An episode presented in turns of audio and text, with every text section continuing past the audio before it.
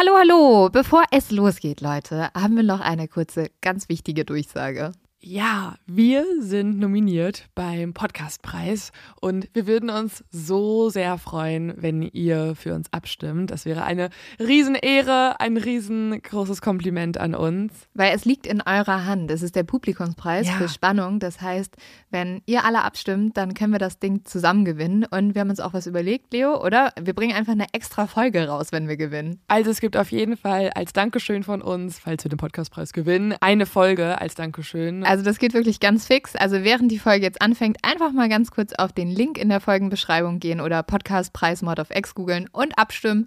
Dankeschön! Dauert nur wenige Sekunden und man muss sich auch nicht registrieren. Und jetzt geht's los mit der Folge.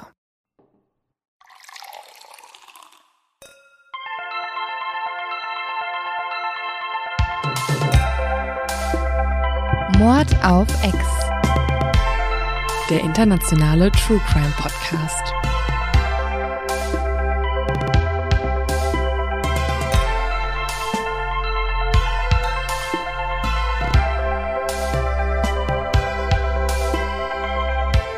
Hallo und herzlich willkommen beim Podcast Mord of X, diesmal live aus Babenhausen. In B-Town befinden wir uns gerade, wie auch die coolen Kids hier in der Stadt es nennen. Sagen Sie das wirklich oder sagen wir das Tatsächlich habe ich es gelesen in dem Chatverlauf mit einem Rocker. Der hat B-Town gesagt? Ja. Wo ich auch dachte, okay, das äh, macht dich nicht seriöser. Aber ja, Ja, B-Town. vielleicht sagen das echt die coolen Leute. Jetzt sagen wir es auch, Leo. Also, ähm, wir sitzen in Babenhausen. Es ist eine, für alle, die es nicht wissen, müssen wir vielleicht auch mal kurz erklären. Äh, wir sitzen in äh, dem Hotelzimmer im Schwarzen Löwen in Babenhausen. Babenhausen ist eine kleine hessische Stadt. Da haben wir eine investigative Recherche, die wir gerade durchführen und dazu haben wir auch einen Podcast gemacht. Ich bin total abgelenkt von dem, was du tust. Du hast so fette Augenpads unter deinen Augen. Davon bin ich erstmal abgelenkt, Okay. weil du siehst aus wie so ein halber Geist. Und dann hast du gerade gesprochen, als wenn du so eine wissenschaftliche bin Analyse durchführen Ja, also würdest. nach Hier wird aktuell eine investigative Recherche angesetzt. Ja, also wir machen eine investigative äh, Recherche in Babenhausen. Gibt's Teil 1 schon unter die Nachbarn, Teil Mhm. 2 folgt bald. In anderen Worten, wir sind wieder in unserem zweiten Zuhause. Wir kennen uns mittlerweile besser aus als in München, in Ja. dieser kleinen mini-hessischen Stadt. Und es ist äh, super niedlich und schön und ein bisschen beängstigend, weil vielleicht noch irgendwo hier Mörder rumrennt. Aber hey, das ist die Einordnung, warum wir diesmal aus dem Hotelzimmer aufnehmen. Und Sehr viel Pfannkuchen gegessen haben, weil irgendwie ist das das einzige Gefühl, was wir, naja, wir führen auch sehr viele Interviews, aber vor allem ernährt man sich gefühlt hier von Pfannkuchen.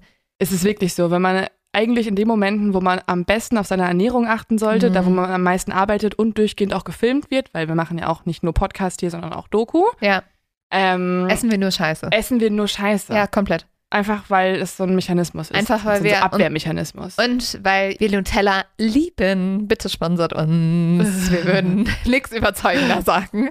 ähm, und da wir heute noch ein paar Interviews vor uns haben, würde ich sagen, gehen wir relativ schnell in die Folge rein, gerade weil sie dich jetzt auch sehr intensiv beschäftigt hat und Mhm. sehr viele Albträume geschafft hat und du es vielleicht hinter dich bringen musst. Vor, aber wie immer, mein zu dumm zum Verbrechen.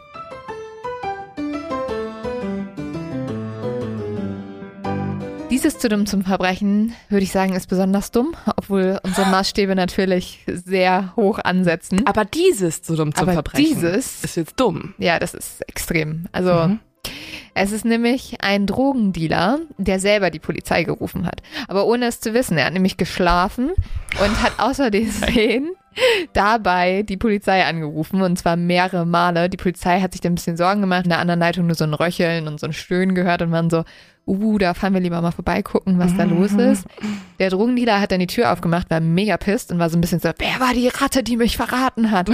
Stellt sich raus, die Ratte war er selbst und er hat einfach mehrmals die Polizei angerufen, hat er nicht geschnallt, bis die Polizei ihm so wirklich so sein Handy vorgelegt hat und gesagt hat, hier, guck mal, dreimal Oh. Notruf. Ähm, ja, und dann haben sie das ganze Cannabis, das bei ihm zu Hause lag, gleich mitgenommen. Oh mein Gott, hat er vielleicht einfach ein bisschen zu viel sich davon selber abgezwackt. Wahrscheinlich. Andererseits hätte auch genau das mir passieren können. Ja. Also nicht, dass ich Cannabis in meiner Wohnung Ja, würde ich auch irgendwie sagen, Leo. lager und anbaue. Mhm. Das ist nicht der Fall. Ja, ja, ja. Aber weil ich einfach total oft diesen Notruf, also ich will, ich wähle nicht auf den Notruf aus Okay. Versehen, aber ich bin immer kurz davor, weil wenn das in der Hosentasche liegt, das Handy, dann irgend, irgendwas passiert bei mir, dass da dieses Pocket Dial ausgelöst Ja. wird und dann werde ich so nervös und klick irgendwas schnell weg und ich glaube irgendwann bald wird auch irgendwann mal der Notruf gewählt und die Polizei vor meiner Haustür stehen.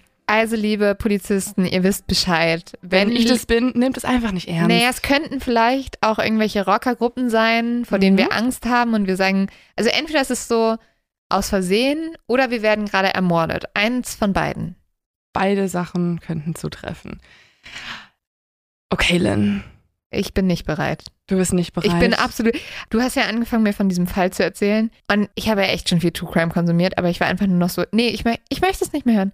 Ich, ich möchte gerne schlafen. Und ich habe dir einfach immer wieder was Ja. erzählt. Und ich habe wirklich Albträume. Und dann, weißt du, wir schlafen hier gerade auch in einem Bett, dann machst du halt so um 1 Uhr nachts, dann machst du auf einmal so Songs an, die so, ich will jetzt nicht verraten, worum es geht, aber es waren so kleine Kinderstimmen, die so na, na, na, na, na, na. Und ich so, wow, also danke, danke für keine Stunde Schlaf. Deswegen habe ich diese Augenpads drauf. Weil ich nicht mehr schlafen kann, dank dir und deinem scheiß Fall. Ja, also wie du es gerade schon richtig angekündigt hast, es ist einfach nur ein extrem gruseliger, Ja. extrem gruseliger Fall mit Kindern, was eh schon immer Horror ist. Mhm. Also wenn ich dich fragen würde, was ist mit Abstand das Schlimmste an Horrorfilmen, dann musst du die korrekte Antwort geben, nämlich Kinder. ja. Aber auch mit so langen Haaren im Gesicht. Oh. Also wirklich, Oh. also Leute, ich meine das ganz ehrlich, schaltet jetzt einfach aus. Also äh, genau, diese Folge. Ja, nein, also gar Wenn nicht, Leute nee. nach dieser Folge sagen, okay, jetzt ist es vorbei mit mir, ich muss mich jetzt direkt zum Therapeuten begeben. Ja. Ich bin ab sofort paranoid. Ihr seid selbst schuld. Wir haben euch damit jetzt hier gewarnt, weil es ist einfach verstörend. Es ist verstörend. Und alle, die dranbleiben, heiße ich hiermit herzlich willkommen zu einer neuen Folge Wir Mord haben X, euch gewarnt. Die, also wirklich einfach nur gruselig ist. Aber kurz davor habe ich noch eine Frage an dich, Lynn. Oh nein. Ja, du hast jetzt egal was ich sage, du hast immer schon direkt nein. Angst. Du Ja. hast einfach ab jetzt Angst. Ja. Ähm, hattest du damals als Kind, du würdest ja wahrscheinlich sagen, du hast bestimmt als Kind eine blühende Fantasie gehabt, oder? So wie ich dich einschätze. Ja, ich hatte, also, ich hatte so eine blühende Fantasie, dass meine Eltern mit mir zum Arzt gegangen sind. Ja, weil ich jede Nacht bestimmt die drei schlimmsten Albträume hatte, die man haben konnte. Oh. Also so blühend war meine Fantasie. Ich habe Okay. auch lange gedacht, ich bin eine Hexe, aber da waren wir ja schon mal. da waren wir schon mal. ja. Ja, ich, bei mir war es ein bisschen ähnlich. Also ich glaube, ich war in meiner Freundesgruppe ein bisschen die Nervige eigentlich, weil, kennst du das nicht? Also Hast jetzt, du immer so, können wir Elfen spielen? ja, also ich hatte ein Spiel, das war jetzt nicht Elfen oder so, es war eigentlich noch ein bisschen uncooler und zwar hieß das Bieneln. Ich habe es einfach Bieneln genannt, also Das- die Bieneln. Boah, Keine das Ahnung klingt warum. irgendwie wie ein komischer Begriff für Sex. Das kann, ja, wenn es jetzt jemand sagen würde, Ja. man auch in die Richtung denken. Nein, Ich hoffe, war, das hast du nicht damals Es war aber sehr uncool. Und zwar war ich quasi die Bienenanführerin und habe mir verschiedene andere Kinder gesucht, die auch alle eine Biene sind. Und dich dann dir Sachen gebracht haben und so, nee, ne? wir mussten alle immer so über den Schulhof rennen. Ich bin Ja. so vorne weggeflogen, habe meine Hände immer so neben mir geflattert und dabei so gemacht. Und dann musste die ganze Gruppe an Kindern, wirklich so fünf Kinder, mussten dann hinfliegen zu irgendeinem Gebüsch. Und dann haben wir alle das Gras gegessen. Also ich weiß nicht. Also du warum. wolltest eigentlich nur, dass alle Leute Gras essen, außer du? Nee, Ich habe mitgegessen. Ach so, okay, ich wollte, dass wir wow. alle es richtig ernst nehmen und uns als Biene identifizieren. Also ich, das, cool Story, Bro, aber ehrlich gesagt verstehe ich Dann jetzt gab es nicht so noch ein richtig. anderes Spiel, das hieß Ja. Tier des Todes. Oh, Da musste jemand flüchten vor irgendeiner anderen Person, die das Tier des Todes war. Keine Ahnung. Es war Mhm. einfach nur Verstecken, aber ich wollte es cooler nennen. Und das alles klingt ja jetzt erstmal noch recht normal, ne? ja. Also recht normal. Und die heutige Folge zeigt, wie genau so eine Art von Spiel und blühende Mhm. Fantasie auch sehr schnell umschlagen kann. Und dafür begeben wir uns zurück zum 31. Mai 2014. Das ist ein Sonntagnachmittag und ein Radfahrer, der eigentlich immer eine ganz besondere Strecke fährt, entscheidet sich genau an diesem Tag, die mal so ein bisschen zu ändern. An diesem Tag möchte er nämlich am Wald entlang fahren in Waukesha, Wisconsin. Der Radfahrer fährt jetzt hier am Wald entlang und plötzlich hört er etwas im Gebüsch stöhnen und rufen. Er guckt jetzt genauer hin und was er sieht, ist der schlimmste Anblick, den man sich nur vorstellen kann, denn er erkennt plötzlich ein kleines, blutüberströmtes Mädchen oh auf Gott. dem Boden rumkrabbeln. Er wählt natürlich direkt den Notruf, kann man sich ja vorstellen. Er hält an, geht zu ihr hin, wählt den Notruf und fragt jetzt auch das Mädchen, kannst du atmen? Bist du, bist du wach? Und sie kann einige Antworten von sich geben, aber halt natürlich nur unter extremen Stöhnen, weil als er auch genauer hinschaut, sieht er, dass auf sie mehrfach eingestochen wurde. Er wählt jetzt den Notruf und am anderen Ende der Leitung geht ein Mitarbeiter dran, der eigentlich nur Anrufe bekommt, die ja so semi-spektakulär sind, wie er später mhm. erzählt. Also das sind dann irgendwie mal Leute, die von ihren laufenden Katzen berichten oder irgendwie über pöbelnde, betrunkene Kneipengänger sich aufregen oder ne, also das höchste der Gefühle ist mal eine Schlägerei. Und Anrufe dieser Art, der Fund eines ja. fast erstochenen Mädchens, das ist ihm vollkommen neu. Und deswegen würde ich auch gerne mal diesen Anruf jetzt einspielen, weil da kennt man ganz genau, wie, wie die Situation eigentlich war. Und kurz vorab, also derjenige, der dran geht, das ist der Mitarbeiter eben und der stellt nun den Anruf zu seinem Chef durch, weil er selber halt überfordert ist mit der Situation. 469, he came upon a 12-year-old female. She appears to be stabbed. She appears to be what? Stabbed. Stabbed? Correct. Okay. Are you still there? Yes. Hi, sir. So, is are you with this 12-year-old female? Yes. She says she's having trouble breathing. She said she was stabbed multiple times. Stabbed multiple times? Yes. Okay, sir. Are you with her right now? Yes. Is she awake? She's awake. Is she um, breathing? Yeah, she's breathing. She said she can take shallow breaths. She's alert. Okay, stay with her. We're sending the police department. Wow, okay, also der wirkt ja echt komplett überfordert. Ne? Mhm. Also der hat ja wahrscheinlich noch nie so einen Anruf gehabt. Der hat auch mit nichts sowas mhm. gerechnet. Also kurz einmal, um nochmal auf Deutsch zu übersetzen. Ähm, was gesagt wird, ist folgendes. Also der Mitarbeiter sagt zu seinem Chef, es scheint, als wäre auf sie eingestochen. Der Chef antwortet, es scheint, als wäre was auf sie eingestochen. Und dementsprechend lässt sich natürlich dann der Chef direkt mit dem Fahrradfahrer verbinden und sagt dann, sind Sie immer noch mit der Zwölfjährigen zusammen? Der Fahrradfahrer antwortet, ja, es fällt ihr schwer zu atmen. Sie sagt, auf sie wurde mehrmals eingestochen. Ist sie wach? Atmet sie? Ja, sie atmet schwer, aber sie ist noch ansprechbar. Und das ist das, äh, das ist das Telefonat. Danach schickt die Polizei natürlich direkt Hilfe los. Mhm. Also mehrere, also Krankenwagen, Polizisten, Polizistinnen, alle fahren dorthin und natürlich schicken sie auch sofort Leute los, die die Mörder oder den Mörder finden sollen. Ja. Als der Fahrradfahrer das Mädchen fragt, wie sie heißt, antwortet sie Peyton. Und als er sie dann fragt, wer ihr das angetan hat, antwortet sie meine beste Freundin. Oh Gott. Mhm. Und wie, sie ist zwölf. Ja, genau. Sie ist erst zwölf Jahre alt. Das heißt, man kann sich auch vorstellen, wie alt ihre beste Freundin sein muss, nämlich auch zwölf. Und ja, es ist, ähm, es ist eine absolut schockierende Situation, mit der sich jetzt hier alle gerade arrangieren müssen. Ja. Was die Polizei aber noch nicht zu dem Zeitpunkt weiß, ist, dass sich einige Kilometer entfernt zwei weitere zwölfjährige Mädchen gerade auf dem Weg befinden hinein in einen riesigen Wald. Ihre Namen sind Morgan und Anissa. Morgan und Anissa sind gerade auf dem Weg hinein in den Nicolet National Forest von Wisconsin – ist ein großer Nationalpark und der ist noch weit entfernt. Also sie begeben sich gerade über andere Waldstücke und über die, ja, über Teile von Autobahnen und sie laufen gerade am, am Wegrand ähm, entlang von einem Highway, der dorthin führt. Denn vor ihnen liegen noch über 400 Kilometer, die sie auf sich nehmen wollen.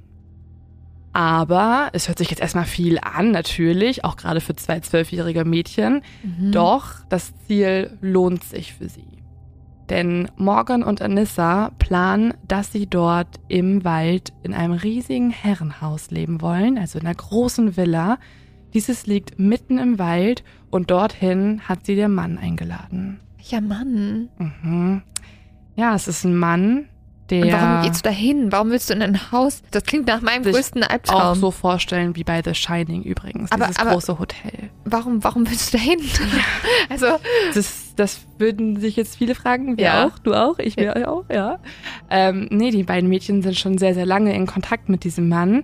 Und erst hatten sie extreme Angst vor ihm und wollten natürlich nicht zu ihm, aber mit der Zeit wurde es wie so eine Sucht, wie so eine Obsession. Und sie waren dann so lange jetzt schon in Kontakt, dass sie, ähm, ja, dass sie diesen Wunsch entwickelt haben. dass sie dachten, ist eine super geile Idee, zu einem gruseligen Mann mitten im Wald zu gehen. Sie fanden diese Idee super und die fanden sie auch schon sehr lange super. Sie Mhm. durften aber bisher noch nicht bei ihm leben, weil sie sich noch nicht als würdig genug erwiesen haben. Okay. Außer jetzt bis zum heutigen Tag. Ab jetzt dürfen sie halt hin, weil sie nämlich, kann man sich ja vorstellen, ein Opfer erbracht haben.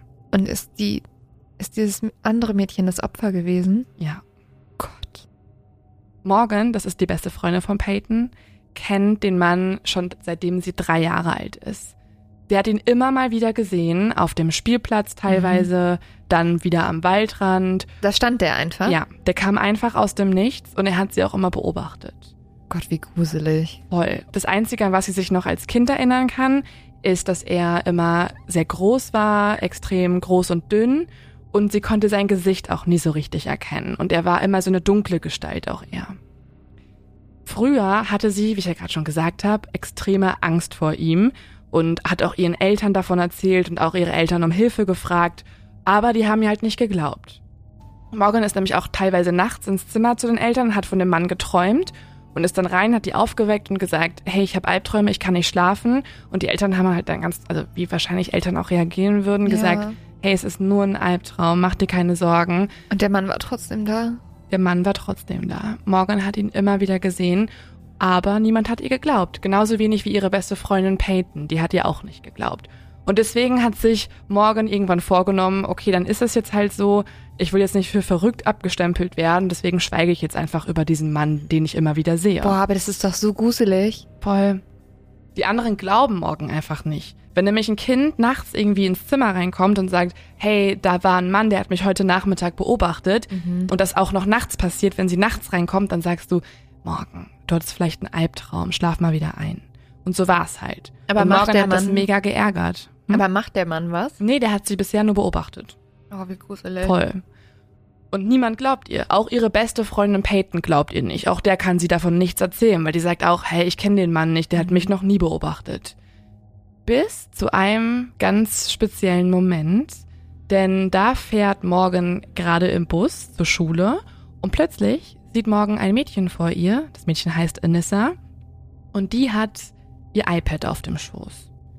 Und jetzt guckt Morgan ihr über die Schulter und guckt, was auf dem iPad eigentlich ist. Und plötzlich sieht sie ein Schwarz-Weiß-Foto von vielen spielenden Kindern mit dem Mann hinter sich stehen. Oh. Mhm. Und sie hat natürlich diesen Moment, wo sie sich denkt, ach du heilige Scheiße, da ist er. Das ist der Mann, den ich immer gesehen habe, der mich verfolgt hat. Der ist jetzt einfach auf diesem Foto drauf. Und dann kommt sie auch ins Gespräch mit Anissa und die beiden unterhalten sich und auch Anissa kennt nämlich den Mann. Und das Coole ist, also für Morgan jetzt, dass Anissa noch viel mehr über ihn weiß, als Morgan bisher wusste. Sie erzählt nämlich dann, dass das ein Foto ist von vielen Kindern, die danach verschwunden gegangen sind. Deswegen war das Foto auch viral. Okay. Und sie weiß auch ganz viele Informationen, weil es zum Beispiel ein Internetforum gibt in der Zeit. Und in diesem Forum unterhalten sich hauptsächlich andere Kinder über den Mann, denn all diese Kinder erzählen sich so Geschichten über ihn und haben ihn irgendwo schon mal gesehen oder posten halt so Fotos, wo man den Mann sehen kann. Und nicht nur das, in dem Forum gibt es auch einige Geschichten und sogar auch einige Gedichte über den Mann, die ich jetzt gerne mal vorlesen würde, also Auszüge. Und ich finde sie so gruselig, dass ich gerne, dass ich gerne so eine creepy Musik noch im Hintergrund hätte. okay, ich mach möchte euch viel schlimmer für uns. alle verstören. Danke. Manchmal gehe ich nachts alleine, da folgt er mir nach Hause. Über mir lauert er in den Bäumen, niemand würde meine Todesschreie hören. Der blasseste Mann, der schwärzeste Anzug. Manchmal spricht er murmelnd und stöhnend, er nimmt mich an der Hand und führt mich zu seinem Thron. So werden wir für immer umherstreifen. Er sagt mir, eines Tages werden wir uns eine Seele teilen Und jetzt weiß ich, dies ist mein Zuhause. Ja, das sind so Auszüge aus einigen Gedichten, die ich jetzt auf Deutsch übersetzt habe, weil im Original sind sie auf Englisch.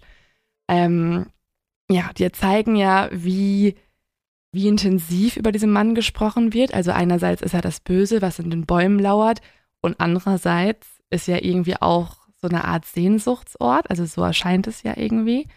Und so, genau so verhalten sich jetzt auch Morgan und Anissa. Also sie sind erstmal total schockiert, aber je mehr sie über diesen Mann erfahren haben in den letzten Monaten, also sie unterhalten sich über ihn wirklich auf jeder Busfahrt und in jeder freien Minute, die sie zusammen verbringen, umso mehr fasziniert sie der Mann im Wald. Denn was man in diesen Foren auch schreibt, ist nicht nur, dass er gruselig ist, sondern dass er Kindern, die einsam sind, helfen kann. Also er ist jemand, der tötet dich entweder oder aber du kommst zu ihm und der kann dich aus deiner Einsamkeit heraus retten. Ja, ich wollte gerade sagen, also so negativ ist ja das Gedicht gar nicht. So ein Mhm. bisschen so, ich weiß, er ist mein Zuhause, finde ich Mhm. total absurd für jemand, der in einem Baum auf einen lauert und total gruselig ist. Aber das heißt, dieser Mann ist eher so eine mystische Gestalt. Komplett. Also Morgan hat ihn gesehen und was auch krass ist für Morgan, Anissa bestätigt ihr, dass sie ihn auch schon mal gesehen hat. Mhm. am Straßenrand. Und das ist für beide jetzt im Moment, ab dem sie wissen, wir sind nicht alleine. Es gibt dann noch mehr Kinder, die kennen diesen Mann. ja. Und durch die letzten Monate haben die beiden sich jetzt zum Ziel gemacht, dass sie eben zu ihm in die Villa im Wald ziehen wollen. Und dafür mussten sie jetzt das geforderte Opfer bringen. Das haben sie an diesem Tag auch gemacht. In ihrem Rucksack haben sie Wasser und Cheesecake eingepackt. Sie haben Fotos von ihren Familien, die sie jetzt lange nicht mehr sehen werden. Sie haben außerdem Pfefferspray und eine Karte des Waldes bei sich. Und dann ist da auch noch was anderes im Rucksack, nämlich ein blutverschmiertes Messer. Aber, also, sie sind so besessen von diesem Mann, Ja. weil er, weil sie sich so einsam fühlen. Oder wieso? Also ich finde es so absurd, dass du Mhm. deswegen deine beste Freundin umbringst. Ja, darauf gehe ich gleich noch ganz viel ein, also wer eigentlich Anissa und Morgan sind. Ja. Aber das ist schon ein ganz wichtiger Punkt. Sie waren immer Einzelgänger und Außenseiter. Also Peyton war zum Beispiel die einzige Freundin, die Morgan Mhm. hatte. Und der Mann war dementsprechend halt so ein, so ein, ja, so ein Retter in der Not, der Ja. die beiden Kinder in ein besseres Leben führen wollte. Krass. Mich erinnert das die ganze Zeit auch noch so ein bisschen an, kennst du noch das Gedicht vom Erlkönig? Mm, nee. Ähm, das ist so ein Gedicht, ich weiß nicht, haben viele in der Schule behandelt. Ja, also ich kenne das, ich Ja. kenn das Gedicht vom Inhalt nicht, aber ja, es ist ein bekanntes Ding. Ich kann es dir mal vorlesen. Mhm. Wer reitet so spät durch Nacht und Wind? Es ist der Vater mit seinem Kind. Er hat den Knaben wohl in dem Arm, er fasst ihn sicher, er hält ihn warm. Ja, es geht dann immer, es geht immer weiter. Ja, Und, ja, wir mussten es damals auswendig lernen. die Ja, erste und Strophe. genau. Und der. Erlkönig ist äh, der Tod, der Ah. das Kind am Ende auch Oder ein holt. Pädophiler. Ja. Also, Nein, aber auch so es eine. klingt alles sehr pädophil. Äh, Ich weiß nicht, irgendwie so eine Gestalt, die einen, einen lockt und die Kinder nehmen will. Irgendwie Mhm. hat mich das gerade ein bisschen erinnert. Voll. Aber da ist es ja eher das Gegenteil, sondern dass dieser Mann, von dem du Im Wald. sprichst, der Mann im Wald, dass der eher Kinder dazu überredet, andere zu töten. Ja, das ist das Opfer, was sie erbringen müssen, Ja. um quasi würdig zu werden. Aber er lockt sie auf jeden Fall zu sich. Also er hat's auf Kinder abgesehen. Mhm. Das, steht, das steht fest. Und nicht, weil er sie in den Tod ziehen möchte, sondern eher, weil, ja, sie kommen auf seinen Thron. Ne? Sie haben jetzt die Chance auf ein neues Leben. Aber Anissa und Morgan werden es an diesem Tag nicht zum Haus des Mannes im Wald schaffen. Ihre kleinen Beinchen bringen sie gerade mal ein paar Kilometer weit und dann sehen sie auch schon die ersten Helikopter über den Wäldern kreisen. Beide werden jetzt total hysterisch, weil ähm, sie sich schon denken, dass man ihnen auf der Spur ist. Sie wissen natürlich, dass sie was Verbotenes getan haben. Und deswegen haben sie ja auch diese ganzen Sachen mitgebracht, ne? also Fotos von den Familien, weil sie wissen ja, sie begeben sich gerade in eine andere Welt. Aber kurz bevor sie dann nämlich vom Highway eigentlich runterlaufen wollen, hält dann auch ein Polizeiauto und nimmt die beiden mit aufs Revier.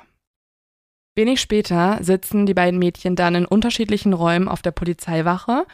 Dort warten sie jetzt auf ihre Vernehmung und wichtig ist auch, dass jeder in einem getrennten Zimmer sitzt. Macht natürlich Sinn, ne? weil so kann man auch wirklich herausfinden, was ist hier jetzt eigentlich Ja. passiert. Und diese beiden Vernehmungen gibt es übrigens auch in kompletter Länge auf YouTube oder auch auf anderen Seiten. Ich finde es extrem spannend, deswegen würde ich immer mal wieder was abspielen aus den Vernehmungen.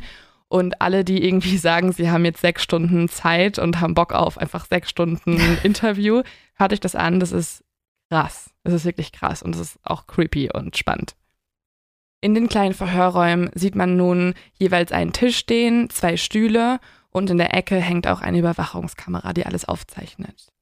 In einem Zimmer sitzt jetzt Anissa. Anissa kann man sich so vorstellen, sie ist auch noch recht klein, sie ist ja erst zwölf Jahre alt, sie hat einen kurzen Pagenschnitt, also so bis zur Schulter, ein bisschen höher eigentlich. Sie hat braune Haare, sie wirkt recht buschikos, muss man sagen, weil sie auch mit so einem großen Sweatshirt da sitzt mhm. und mit so zwei Converse-artigen Schuhen. Und ähm, auch ihre Art da zu sitzen ist sehr interessant, weil sie sitzt eigentlich die ganze Zeit so sehr starr auf dem Stuhl, mit den Armen nach vorne verschränkt und nur wenn es ihr zu viel wird, fängt sie an zu zittern, atmet schwer und fasst sich so übers Gesicht. Ja. Im anderen Zimmer sitzt ein Mädchen, das ganz anders wirkt. Es ist Morgan. Morgan hat lange braune Haare, trägt eine Brille und ist auch ziemlich klein. Gestern war ihr zwölfter Geburtstag. Sie wirkt aber für mich sogar noch ein bisschen jünger, finde ich. Und ich war auch schockiert, als ich äh, rausgefunden habe, was für eine Kleidergröße sie hat. Das ist 146. Und ich finde, das ist immer Kindergröße, so. Kindergröße, ne? Ja. ja. Und das ist für mich immer so der Moment, wo mir so klar wird, oh mein Gott, das ist mhm. einfach ein Kind. Die hat Kindergröße an. So ab XS oder S ist für mich dann wieder eine andere Sache. Aber, oh, ja. Auf diesem T-Shirt, das sie trägt, sieht man Blutflecken. Und anders als Anissa wirkt sie aber nicht aufgeregt oder nervös oder irgendwie emotional. Mhm. Auch nicht bezüglich der Tatsache, dass sie halt in diesen Klamotten da sitzt. Und sie hat auch keine Schuhe an, sie ist barfuß. Okay. Sie sitzt da eigentlich total, ja, so teilnahmslos, so einfach auf diesem Stuhl. Guckt Als so ob es ihr egal wäre. Komplett. Mhm. Der Ermittler kommt jetzt auch in das Zimmer rein und jetzt beginnt auch die Vernehmung. Und das Erste, was dem Polizisten auffällt, ist, dass er erstmal gar nicht an sie rankommt. Mhm. Und dann, das fand ich auch ganz spannend zu sehen, wendet er so eine Taktik an, wo er so wirklich 30 Minuten lang einfach über seine eigene Familie spricht. Ja. Er sagt dann so, ja, ich habe auch eine Tochter, wie alt bist du denn? Und ja, die ist ja auch in der gleichen Klasse. Also er versucht einfach so ein bisschen Vertrauen aufzubauen. Vertrauen aufzubauen, mhm. genau so Nähe herzustellen. Aber das Mädchen vor ihm reagiert eigentlich gar nicht darauf. Sie, sie antwortet immer sehr, sehr wenig, sehr, sehr kurz. Und vor allem, und das macht dem Ermittler jetzt auch Angst und auch später den, die Beobachtern des Falls, redet halt super monoton und so, als wenn sie gerade über ihr Essen reden würde oder irgendwie über das Wetter. Weil sie sagt dann wirklich so, ja, irgendwie, ja, wie weit bin ich denn gelaufen heute? Es ist alles total, ähm, ja, so belanglos, worüber sie mhm. reden. Und irgendwann hat dann aber der Polizist sie so weit, dass sie anfängt, sich ein bisschen zu öffnen. Ich hatte auch das Gefühl, er wurde selber irgendwann so monoton. Ja. Also er hat selber angefangen, einfach nur noch so, ja, was ist heute passiert, so zu reden. Um halt wie sie zu sein. Mhm, irgendwie. Ja. So spiegelartig. Ähm, und irgendwann fängt sie dann an, ein bisschen mehr zu erzählen. Und dann erzählt sie auch, was passiert ist. Und zwar erzählt sie erstmal von ihrem Geburtstag. Der war nämlich gestern. Und sie beschreibt den Tag so, dass es eigentlich ein fehlerfreier Plan war. Äh, Moment, Moment. An ihrem Geburtstag hat sie ihre beste Freundin umgebracht. Mhm. Wow, okay. Mhm. Sie waren nämlich zu dritt, also Morgan, Anissa und Peyton, ihre beste Freundin, waren auf ihrem Geburtstag, haben eine gute Zeit gehabt. Sie erzählt, dass sie gesungen haben und irgendwie beste Freundinnen seit der vierten Klasse sind und dann wird es immer krasser. Und das würde ich jetzt gerne einmal im Original abspielen. We would all be together. It was a flawless plan, actually. And then we were singing songs. Then what? And then Anissa suggested that we go for a walk. Okay. And then. And then we stabbed her. And you stabbed her? With a knife. You stopped her from what? Huh? You stopped her from what? A knife. How did you stop her? I said stab. Oh, stabbed her? Mm-hmm. So, so did you guys talk about doing this beforehand? Anisha told me we had to Why? because she said that he'd kill our families. Who's he? Um, a man. I didn't know him, but Anissa knew him. Ja, also sie hat ja gerade einfach wirklich komplett beiläufig erzählt. Ja, und dann haben wir sie erstochen. Ja, ich finde es so krass, wie sie so wirklich, sie erzählt eine super schlimme Sache und erzählt es, als ja, hätte sie gerade einen Becher Milch getrunken. Mhm. Wirklich, einfach, als wenn es das Normalste der Welt ist. Und deswegen reagiert der Polizist ja auch so, was? Wer? Mhm. Ja, und sie erzählt es einfach so, als wenn es das Beiläufigste auf der ganzen Welt ist. Ja, dann haben wir sie erstochen. Sie hat dann auch gesagt, Anissa hat mir gesagt, wir müssten das tun, weil er sonst unsere Familie ermorden würde. Und dann fragt der Polizist, wer? Und sie antwortet, ein Mann. Ich kannte ihn nicht, aber Anissa kannte ihn. Und dann hören wir jetzt nochmal rein. Where'd you guys get the knife from? My kitchen, Your kitchen? Anissa did.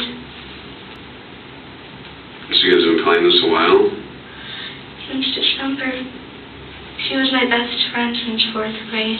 Who was? Peyton. So why did you pick Peyton? I didn't pick her. Who picked her? Whoever Anissa was talking about. She made it seem necessary, and I figured if it was necessary, then I would. So the person that talked to Anissa told him who to do it? Yep. I don't know why it was necessary that it was her, but it seemed very necessary. This is going to get me arrested, isn't it? Um, hold on a minute. Won't take back any of it. Ja, er hat jetzt gerade gefragt, woher sie das Messer hatte. Und sie hat gesagt, sie hat es aus ihrer Küche geholt. Das finde ich so creepy, weil sie sagt auch was so, from my kitchen. Das Und- macht es so oh, dieser gruselig. Singen, dieser leichte Singsang, das, das macht mich fertig. Mhm. Und sie sagt auch, dass es wieder notwendig war. Also Mhm. Anissa sagte, es war notwendig. Und Wer dann- ist denn jetzt dieser fucking Mann? Was warum ist das ja, das, das genau das fragen sich jetzt, jetzt auch die Ja. Ermittler, ne? Also sie fragen jetzt auch, warum hast du denn deine beste Freundin Peyton ausgesucht? Ich habe sie nicht ausgesucht, Anissa hat sie ausgesucht. Also die Person, die mit Anissa gesprochen hat, hat sie ausgesucht. Und am Ende fragt sie auch, das hier bringt mich ins Gefängnis, oder? Das ist so, oh, ja, natürlich. Oder Mhm. zumindest irgendwo hin, was nicht, also nicht zurück zu deiner Familie. Was auch ganz komisch ist, immer wenn irgendwie eine Pause war in der Vernehmung, also wenn der Polizist mal kurz rausgehen musste, weil irgendwie ein Anruf kam oder so, dann tanzt sie im Vernehmungssaal. Was? rum. Oh Gott, das Mhm. ist ja so gruselig. Ja, sie tanzt einfach. Sie dreht so Pirouetten und so weiter. Aber dann, also ich weiß, da gehst du bestimmt später noch drauf ein, aber dann hatte sie ja auf jeden Fall auch irgendeine Krankheit, oder? Ja, darauf gehe ich Okay. auf jeden Fall noch ein. Ähm, aber das ist zu dem Zeitpunkt noch nicht klar, was wirklich mit ihr ist, weil es kann ja auch noch sein, dass sie halt gezwungen wurde von dem Mann, ne? Und dann ist es Mhm. wiederum natürlich auch eine ganz andere Tat. Aber gerade wie sie spricht, kriegt man das Gefühl, dass es ihr nicht leid tut, dass es wirklich notwendig war und sie es auch nicht so schlimm findet, dass das es notwendig Tanzen war. finde ich ganz gruselig. Mhm. Und es gibt auch eine Stelle, die fand ich auch echt krass. Da fragt er sie so, ja, wie, wie ist die Tat passiert? Und sie macht das dann nach und sagt so, ja, ich hatte das Messer in der Hand und nimmt ihre Faust so und sticht so ganz oft in die Luft. Ja, ich hab's einfach so gemacht. Stich, Stich, Stich. Und dann sagt sie, ja, aber es hat sich angefühlt, einfach wie Luft. Es hat sich nicht schlimm angefühlt, einfach wie Luft. Wie kannst du einfach jemanden erstechen und einfach Mhm. das nicht, also da, da, das, oh, Ja. nee. Und eine andere Stelle fand ich auch noch gruselig. Da hat der, da hat der Polizist ihr gesagt, dass Peyton noch am Leben ist und in die Notaufnahme gebracht wurde, weil sie gerade eben irgendwie um ihr Leben kämpft. Und da reagiert Morgan ganz, ganz komisch, weil sie zum ersten Mal so richtig schockiert ist darüber. Sie ist so richtig so, was? Sie lebt noch? Oh ja, gut. Oh Gott. Mhm. Also Mm. man kriegt das Gefühl, dass sie sehr schockiert ist darüber, dass sie dieses Opfer nicht erbracht hat ja. und sie nicht tot ist. Okay. Boah, äh, ja. Ich hoffe, es gibt eine Erklärung dafür, weil ich finde es einfach nur gruselig sonst. Für die Ermittlerinnen und Ermittler ist dieser Anblick der beiden Mädchen und ihr Verhalten einfach nur unglaublich.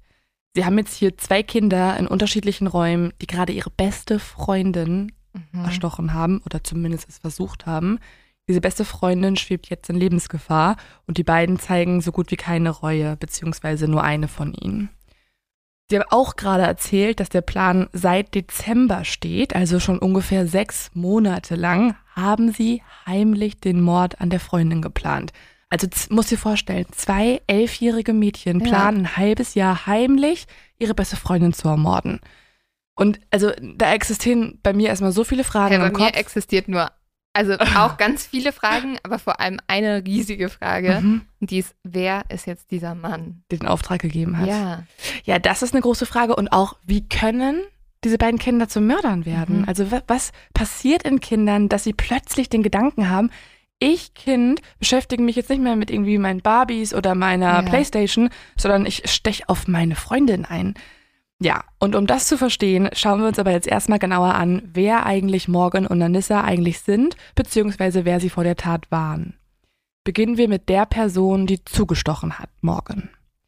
In jeder Doku und in jedem Artikel, den ich gelesen habe, kann man eigentlich hören, dass Morgans Mutter Angie extrem lieb und fürsorglich ist. Mhm. Also sie spricht auch total herzlich über ihre Tochter, auch nachdem diese zu einer ja, Mörderin oder versuchten Mörderin geworden ist. Und sie ist generell einfach eine herzliche Frau. Sie hat so Grübchen beim Lachen, hat eine ruhige Stimme, eine warme Art zu sprechen.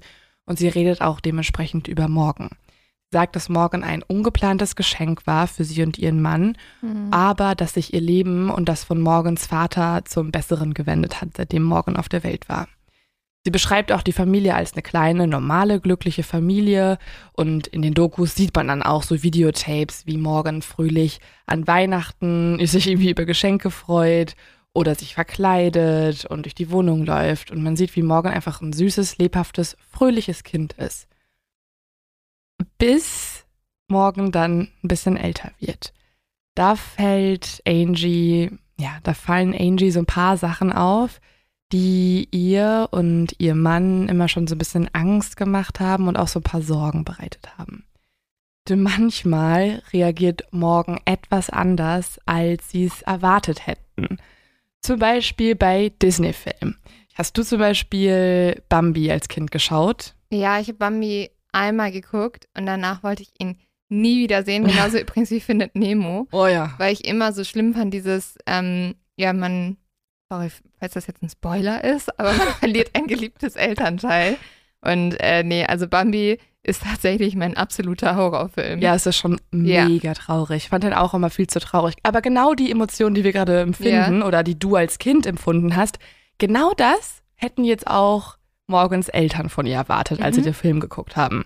Aber es ist auch gut, wenn die Eltern sich so hinsetzen. Heul! Nee, nee, sie haben, ja, nein, nein. Sie haben sogar auch beide sich vorgenommen, Ja. den Film echt erst recht spät zu gucken und haben auch immer so ein bisschen so Skrupel gehabt. Oh, können wir das jetzt schon Mhm. gucken? Es ist echt hart. Und dann haben sie es irgendwann geschaut und plötzlich reagiert Morgan in der Situation, wo Bambi die Mutter verliert, komplett anders als erwartet. Sie hat keine Empathie, sie hat kein Mitgefühl, sie ist auch gar nicht traurig. Im Gegenteil, sie feuert Bambi eigentlich an, einfach schneller da wegzukommen. Was? Ja, ja, sie, sie ruft dann so, lauf schneller, Bambi, los, mach, dass du da wegkommst, gut so, rette dich selbst, Bambi. Und man denkt sich so, also es ist eigentlich voll traurig. Warum Ja. bist du jetzt so? Warum bist du happy? Ja, also Oder- happy nicht, aber so, ne, dieses, dieses pragmatische, Mhm. ne, opportunistische. Und diese Reaktion kam auch öfter vor. Also die Eltern merken einfach, Morgan hat nicht so richtig Empathie. Das kommt dann Mhm. in Spielen vor oder bei Filmen. Und das führt auch ein bisschen dazu, dass Morgan auch in der Schule immer eine Einzelgängerin war. Also sie hat nicht wirklich Freunde im wahren Leben. In ihrer Fantasiewelt hat sie allerdings sehr, sehr viele Freunde. Ah, mhm. Denn Morgan wurde schon als Kleinkind immer mal wieder von Geistern gebissen. Die hat sie dann nachts gesehen, die haben sie an den Haaren gezogen, sie hat das richtig gespürt. Ne? Die waren einfach bei ihrem Zimmer und haben sie durch die Gegend gezogen. Und irgendwann sind die Geister dann verschwunden, als Morgan älter wurde. Und da wurden die Geister durch Figuren aus Morgans Lieblingsbüchern ersetzt. Manchmal tropften lustige Farben von den Wänden ihres Schlafzimmers. Manchmal hat sie auch eine ältere Stimme im Kopf gehört. Die hat sie dann irgendwann Maggie genannt. Und Maggie und Morgan wurden gute Freundinnen.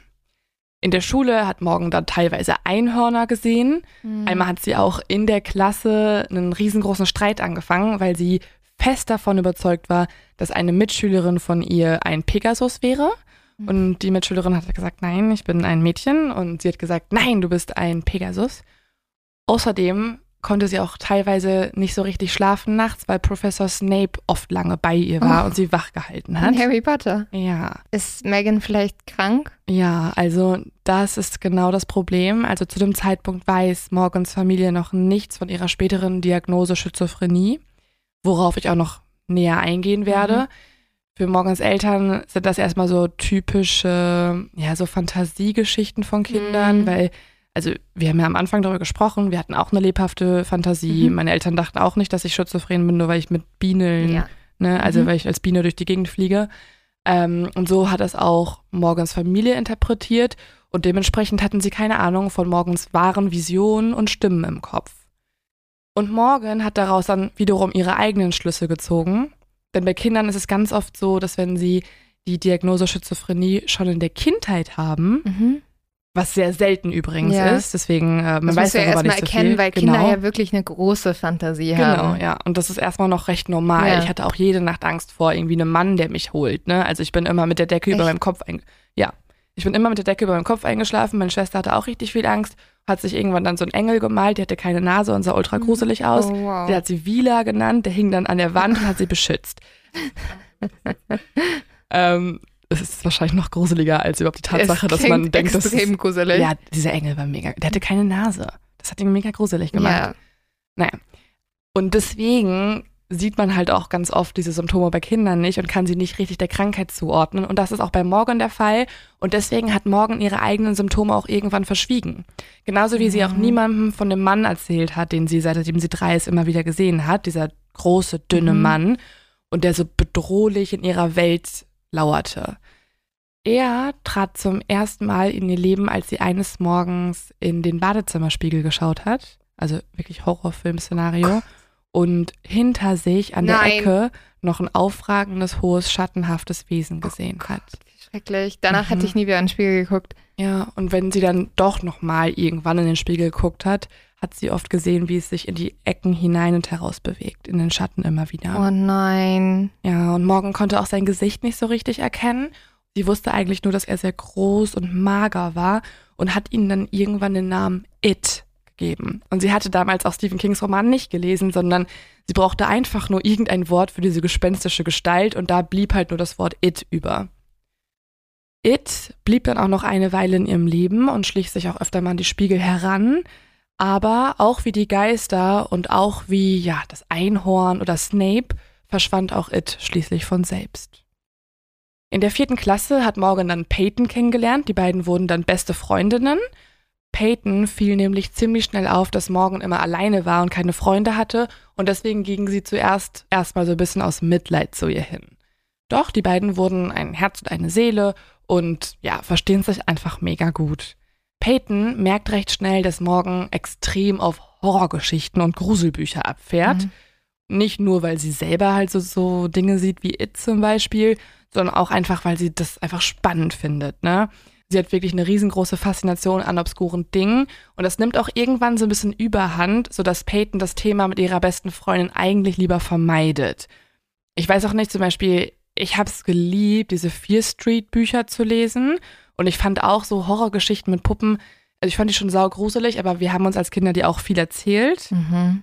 Aber ich finde, wenn du eine Freundin hast, die wirklich immer wieder die diese Gruselgeschichten erzählen möchte und dann diese ganzen Sachen mit der Puppe und dann plötzlich erzählt sie die Nummern eins mehr, weil sie ein Baby getötet hat oder irgendwie sowas. Nee, ich finde es, also, ich finde, bei uns war es so, man hat früher sich immer viel so Horrorgeschichten am Lagerfeuer erzählt. Und ich, ich konnte das dann irgendwann gar nicht mehr. Ich bin reingegangen. Ich finde es mega gruselig. Also, wenn ich, eine Freundin von mir nur Horrorgeschichten erzählen würde, man könnte mich nicht schneller verjagen. Freundschaftsende. nee, wirklich. Also wenn, obwohl wir erzählen uns durchgehend Horrorgeschichten und ja, ich habe dich doch nicht verjagt. also ich finde, deswegen habe ich ja Hm. gesagt, das ist meine Hass, nein, nicht Hassfolge, ich finde es mega spannend, aber ähm, die schlimmste Folge für mich, weil ich, ich bin fein irgendwie komischerweise im True Crime, aber nicht mit allem, was so ins Paranormale. okay, also wir könnten keinen paranormalen Podcast zusammen Nein. machen. Okay, alles klar. Dann Es tut mir leid. Ja, und so ein bisschen ähnlich hat auch Peyton reagiert. Also Peyton wollte auch jetzt keinen paranormalen Podcast mit morgen machen oder irgendwie behaupten oder darüber reden. Und deswegen distanzieren sich die beiden, was dieses Thema angeht, auch sehr. Morgan behält jetzt diese Faszination, diese Obsession mit dem Thema komplett für sich. Genauso wie die Menschen in ihrem Leben, die sie sieht. Bis zu einer ganz besonderen Busfahrt. Im Schulbus fällt Morgan nämlich ein anderes Mädchen auf in ihrem Alter. Und das ist genau der Moment, den ich auch schon am Anfang erzählt hatte im Podcast. Denn Morgan kann jetzt ihren Augen nicht trauen. Auf dem iPad sieht sie nämlich plötzlich diese Fotos, wo der große, dünne Mann ohne Gesicht drauf ist. Morgan wird jetzt in diesem Moment sofort klar, dass es der Mann von früher sein muss, den sie ja so lange gesehen hat und der sie so lange verfolgt hat. Morgan hat also somit zum ersten Mal in ihrem Leben Its wahre Identität entdeckt. Hm. Deswegen hat sie natürlich jetzt auch sofort das Bedürfnis, darüber zu sprechen Ja, und fragt jetzt auch das Mädchen, die sich als Anissa vorstellt, wer dieser Mann sei. Und Anissa erzählt dann morgen, dass sie ihn auf Creepypasta entdeckt hat, ein Internetforum für Gruselgeschichten. Und zu Morgens Erstaunen weiß Anissa ziemlich viel über diesen Mann. Sie erzählt zum Beispiel, was für Geschichten dort existieren, also dass er Slenderman heißt, erzählt sie, dass er eine große, drohende, gesichtslose Gestalt ist, der immer einen schwarzen Anzug trägt und das auf dieser Seite, das ist so eine Fanfiction-Horror-Website, viele, viele Leute über die Existenz von Slenderman sich unterhalten. Hast du schon mal von Slenderman gehört? Ich habe noch nie von Slenderman gehört. Aber ich kann mir vorstellen, dass morgen jetzt sich das erste Mal vielleicht verstanden fühlt, Komplett, oder? Weil sie ja. weiß, sie ist nicht die Einzige, die sowas sieht. Ja, das Problem ist jetzt so ein bisschen, Morgan und Anissa halten Slenderman für real, Mhm. obwohl er eigentlich ein fiktives Wesen ist. Ist Anissa auch könnt. schizophren? Nee, zu Anissas Diagnose komme ich auch später, aber sie ist nicht schizophren. Okay. Das ist, finde ich, auch mega spannend in dem Fall, Ja. weil man würde ja denken, dass sich jetzt zwei gefunden haben, die Mhm. immer schon so, ein, so eine Gestalt gesehen hätten. Aber ähm, nee, das, äh, da kommen wir später noch zu, das ist eine andere Diagnose, die da existiert. okay. Beziehungsweise es wird auch viel gestritten über ihre Persönlichkeiten, ihre, Mhm. ja, ihr Verhalten später noch von Leuten, die den Fall beobachtet haben. Aber nochmal kurz zurück zu Slenderman. Also Slenderman ist fucking creepy, das kann man schon mal festhalten. Also alles, was ich von ihm gesehen habe, hat sogar mich verstört. Deswegen konnte ich diesen Fall auch nicht nachts recherchieren. Weil klar, er ist fiktiv, aber die Menschen in diesem, in diesem Forum tun immer so, als wenn er real wäre. Oh, nee. Es gab zum Beispiel einen, so- also er ist entstanden durch so einen Photoshop-Wettbewerb, wo Leute paranormale Bilder erstellt haben und dann wurde er quasi am höchsten gerankt und ist danach viral gegangen. Kannst dir vorstellen, wie gut er halt auch war dann, ne? Ja, aber das heißt, Slenderman ist absolut nicht echt. Nein, er war einfach, er war als allererstes dieses virale Foto. Okay. Und das war ein Foto, wo man viele Kinder gesehen hat und Slenderman stand so ganz im, im Hintergrund, so Mhm. hinter den Kindern. Und dann stand da drunter irgendwie Mary ähm, last seen on bla bla bla Mhm. 1970. Also m, es war so eine Art von ja, Aber so das eine Problem ist- Dokumentar. ja, das Problem ist halt, dass Leute es geglaubt haben, ne? Ja, einige Kinder halt schon. Und nicht, also falsche Aussage, nicht nur einige Kinder, sondern recht viele Kinder haben es geglaubt. Mhm. Und so wurde Slenderman mit der Zeit so ein bisschen so eine Ikone der Popkultur. Also nicht nur in den Online-Foren gab es Fangeschichten, sondern es gibt auch Videospiele von Slenderman, die sind recht bekannt. Also ich habe mit Leuten über Slenderman gesprochen und die kannten diese Spiele. Und er taucht auch in einigen Filmen auf. Es gibt auch irgendwie so eine Theorie, dass er auch bei diesem, wie heißt es, Elsa, heißt die Elsa, dieser Ja. Kinderfilm, da gibt es anscheinend auch eine Szene, wo Slenderman im Hintergrund herhuscht. Was? Ja, ich hab's nicht ganz, ich glaube, es war ein Fehler in der Zeichnung, aber Ja, ich habe es Ja. nicht gesehen, aber ja. Ich bin jetzt auch, ich war noch nicht ready für Slenderman. Ja, man sieht Slenderman auch nicht immer, weil das ist ja auch so ein bisschen seine, ähm, ja, sein, wie soll ich sagen, sein Signature-Ding. Er ist sehr groß, sehr dünn und er äh, huscht auch immer so durch den Wald. Und wenn du eine äh, Taschenlampe anmachst, dann siehst du ihn plötzlich vor dir stehen. Nee, oh nee, oh nee, also nee. Das Spiel ist auch so schrecklich. Ich habe doch in Videos gesehen, fucking hell. Also ich würde es nie, das wäre das schlimmste Spiel, was ich jemand spielen müsste. Also Oh, das du rennst da im Dunkeln rum und auf einmal ist er vor dir. Und dann gibt's wirklich so Videos, wo, weil das ist auch ein zweites Merkmal von Slenderman, er kann so große, riesige Tentakeln aus seinem Rücken raussenden. Und mit denen klettert er dann Wände hoch. Und es gibt wirklich so animierte Videos von Leuten, auch übrigens so aus der deutschen Community. Da komme ich auch gleich noch zu, weil es gibt auch einen Song, den ich für euch hier habe. Ähm, Da, da gibt's wirklich so Videos, wo man diesen Mann halt so an so Häusern hochklettern sieht im Dunkeln und plötzlich ist er dann im Zimmer. Und das Ding ist auch, er hat's immer nur auf Kinder abgesehen. ah ja, dann, okay, dann ist es ja nicht mehr gruselig, weil ich habe noch keine Kinder und ich bin kein Kind mehr. Stimmt, also du bist safe, aber wenn Okay. du Kind damals gewesen wärst, hättest Slenderman dich holen können. Also, das ist äh, die Slenderman ist dafür gemacht, dass Kinder einfach schreckliche Angst vor ihm haben. Ja, komplett. Also man sagt auch darüber, dass wenn Slenderman bei Kindern auftaucht, dass dann die Person an Amnesie leiden kann, starke Hustenanfälle hat oder danach paranoides Verhalten hervorgerufen wird. Das heißt, eigentlich total krass, weil wenn man Angst hat vor Slenderman, wird man ja ein bisschen paranoid, ne? Ja. Und wenn aber dann auch noch in den ganzen Foren steht, ah ja, das ist aber ein Beweis dafür, dass er existiert, dass du paranoid wirst, das beweist nur, dass er bei dir war und das bei dir erzeugt hat, dann Ja. das ist ja so ein, so ein, Kreislauf. Da du kannst sich- es nur glauben. Da hat sich jemand aber eine wirklich eine gute fiktive Gestalt ausgedacht. ja. Wenn du das Gefühl hast, Slenderman ist da, dann ist er auch da. genau, immer wenn du Angst hast, dann Ja. hat er das bei dir verursacht. Ja. Weil er war vorher Mhm. kurz bei dir heimlich. Du hast ihn nicht gesehen. Ja, aber das ist auch so ein bisschen der Reiz des Themas. Also es gibt tatsächlich Slenderman-Anhänger, die sagen, der ist gar nicht im Internet entstanden. Also alles, was da in diesem ja, Creepypasta-Forum geschrieben wurde, das ist nur eine weitere Erscheinung von ihm. Eigentlich gibt es ihn auch schon in Höhlenmalereien, sagen sie, in Hieroglyphen und tatsächlich auch in einem germanischen Märchen. Also das glauben auch Anhänger in Amerika, denn kennst du dieses Märchen vom Rattenfänger? Ja. der Rattenfänger von Hameln. Also erstmal muss ich voll kurz sagen, ich habe mir dieses Märchen jetzt nochmal für die Folge angeguckt. Wie krank ist eigentlich dieses Märchen? es ist so gruselig. Und zweitens, ich musste sogar mal irgendwann als Kind bei einem Musical mitspielen oder wollte. Mhm. Da habe ich dann halt so eine Ratte gespielt, ne? Das ist eine Katze. Und es ist wirklich einfach krank, weil mir war gar nicht bewusst, wo ich da mitgemacht habe bei diesem Märchen. Aber im Endeffekt ist es einfach so ein Dude, der mit einer Flöte durch die Stadt läuft Mhm. und dabei sammelt er halt Ratten auf. Ne? Die laufen ihm alle hinterher. Als er dann keine Bezahlung von der Stadtgemeinschaft erhält, will er irgendwie Rache ausüben und dann läuft er das nächste Mal durch die Stadt und diesmal folgen ihm keine Ratten, sondern plötzlich Kinder. Und das wirklich creepy-mäßige daran ist, dieser Mann lockt dann alle Kinder in eine Höhle, das sind 130 Kinder und die werden nach diesem Tag nie wieder gesehen. Und damit endet das Märchen.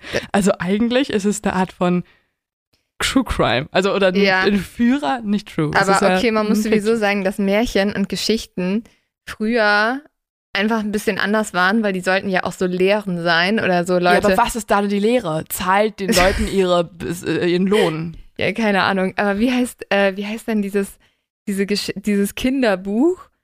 Edward, Edward mit den Scherenhänden und so. Oh, ja, Also, das, der ist auch so schlimm. also, wie Der ist so kannst du das denn zu einem Kinderbuch Oh, machen? Ja, Das, warum nee. macht man das? Und warum musste ich eine blöde Ratte spielen auf der Bühne? Und wurde entführt, also als Kind dann später. Deine Kinder werden wahrscheinlich ähm, zu äh, Slenderman auf der Bühne spielen. Ja, hoffentlich endet damit der Hype, dass Okay, wir aber du, aufklären. du Weil, glaubst, dass Slenderman der Rattenfänger ist? Nein, ich glaube das nicht, aber das glauben einige Menschen. Also Mhm. es gibt wirklich Leute in den Foren, die wollen halt, also die sind so überzeugt von seiner Existenz, Mhm. dass sie in der Geschichte der Menschheit geguckt haben und quasi Beweise gefunden haben, dass er irgendwo mal noch schon mal vorgekommen Ja. ist. Also dieser Rattenfänger von Hameln, das war quasi der deutsche Slenderman. Das ist Ah. deren Theorie. Und ich habe auch mal geguckt und es gibt zum Beispiel auf YouTube einen Song, den würde ich jetzt einfach mal reinspielen hier. Slenderman, Slenderman, all die Kinder haben Angst. Slenderman, Slenderman, ein Spaß ist für diesen Mann. Slenderman, Slenderman, schwarzer Anzug, so wird sein. Slenderman, Slenderman, er tötet dich, während du schreist.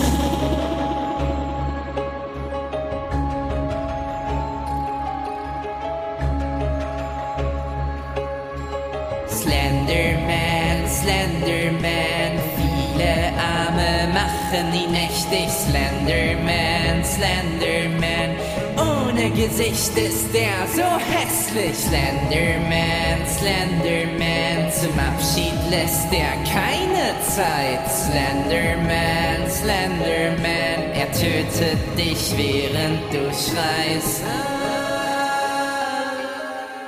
Ja, das war dieser Song, der, ähm, um mal kurz die Quelle zu geben, Ich werde leider der, einen Ohrwurm ähm, davon ja, der, haben. ja, ja, dann geh auf German Creepypasta, das ist ein YouTube-Kanal, der äh, wird betrieben von jemandem, der aktuell einen Kanal hat, der heißt einfach Saoru. Okay. Sein Name, da macht er so Podcast-Gaming-Reviews. Der hat damals halt diesen Song übersetzt und ich find's krass, das hat irgendwie voll viele Aufrufe. Also der hat mittlerweile schon irgendwie an die 650.000 Aufrufe. Was? Ja, also irgendwie Leute haben einen Slenderman-Song hören Also wollen. ich, ich fühle den Ohrwurm, aber ich finde halt Slenderman weird. Ich hatte schon so lange jetzt einen Ohrwurm von diesem Song, immer mal wieder. Und das hat mich verrückt gemacht, weil wir sind heute in Babenhausen rumgerannt und ich bin so, Slenderman, Slenderman, all the children having fun. Das ist die englische Version. Super creepy. Und dementsprechend kann man natürlich auch verstehen, dass Anissa und Morgan absolut, ja, schockiert und verängstigt sind. Mhm. Und das bisschen komisch ist aber auch, weil sie halt Horrorgeschichten mögen, sind sie nicht nur verängstigt, sondern auch ein bisschen fasziniert von ihm. Und deswegen lesen sie alles, was sie zu Slenderman finden können. Und nach und nach erfahren sie auch recht viel über ihn. Sie erfahren zum Beispiel, dass Slenderman eben nur 400 Kilometer entfernt wohnt, in diesem riesigen Herrenhaus im Wald. Und dann erfahren sie auch noch, dass Slenderman tatsächlich nicht immer nur böse ist. Also er ist böse zu Leuten, die ihm nicht dienen wollen und Mhm. Kindern, die nicht an seine Existenz glauben zum Beispiel. Aber es gibt auch Leute, also zum Beispiel Diener oder sogenannte Proxys, zu denen Slenderman sehr lieb ist. Das sind sehr oft Kinder, die sich einsam fühlen, die gerettet werden wollen, die keine Freunde haben, die traurig sind, die ängstlich sind und so weiter. Die kann Slenderman zu sich holen in den Wald und quasi in ein besseres Leben führen in seiner großen Villa, wo Oh viele andere nein. Kinder wohnen. Und lass mich raten, das wollen die beiden jetzt. Ja, da würde ich jetzt nochmal in die Originalvernehmung reinhören und das hier ist Anissa, was sie erzählt. Morgan said, Hey, Anissa, we should be proxies. And I was like, Okay, how would we do that? And a proxy again, what is a proxy? It's like um, a servant or like uh, an apprentice. Okay, and they're uh, a servant of who? The um, whichever um, I mean, they kind of don't have a choice. Slender's like the really big. Um, he's like head of it all, supposedly. Okay, so Slender's the big guy, Yeah. the top guy, and the proxies are his puppets. Yes, that's how people put them. They're killers and proxies. Proxies are apprentices to killers, and killers are either by themselves or have proxies. Okay. I don't know that much about proxies and all that. Okay, I just know what the internet has told me. okay. So the internet has told you that Slender, the Slender, is there just one? Yes. Or, okay. So Slender has a bunch of proxies, a bunch of puppets, Yes. and amongst these puppets there are also killers. Yes, ma'am. So did you think that you actually had to kill somebody to do it? Yeah. Like for real? Mhm. Okay. Yeah, and then there's another killer called um, Jeff the Killer on the Creepypasta Wiki. Okay, ähm, krass. Hä, aber wie, also ich verstehe einfach nicht, wie kannst du so fasziniert vom Töten sein? Als Kind, als Mhm. armes, unschuldiges Kind. Ich habe das Gefühl, sie möchte sich ein bisschen cool sein oder so. Ja, also sie Mhm. war auch immer eine Außenseiterin. Mhm. Ähm, das war auch eine Gemeinsamkeit. Also wenn wir zu Anissa kommen, Vielleicht hat sie deswegen auch so einen Hass, ne? mh, ja, sie hat halt immer sich so ein bisschen nerdy gefühlt und deswegen war für Anissa es auch voll gut, auch morgen zu treffen, mit ihr befreundet zu sein und dann halt diese Faszination teilen zu können. Und sie hat auch das Gefühl, wenn sie zu Slenderman ziehen würde in die Villa und für ihn töten würde und quasi zu in dieser Rang, sie beschreibt auch der Kommissarin richtig so eine Rangordnung. Sie sagt, ganz unten sind Kinder, dann kommen Proxies, also die Diener, dann kommen die Killer und dann kommt Slenderman. Das ist wie so eine Pyramide. Mhm. Und sie möchte eine Stufe höher steigen. Und da merkt man auch, wie so ein bisschen, ja, wie so, dass sie vielleicht auch ein bisschen wertiger machen könnte. Also durchs Morden wird, wird sie wertiger, cooler, wertvoller für Slenderman. Ja, und dann halt insgesamt, ne? Weil wahrscheinlich hat sie sich immer diese Anerkennung gewünscht irgendwie. Mhm. Mhm. Und sie wollen halt keine Außenseiter mehr sein.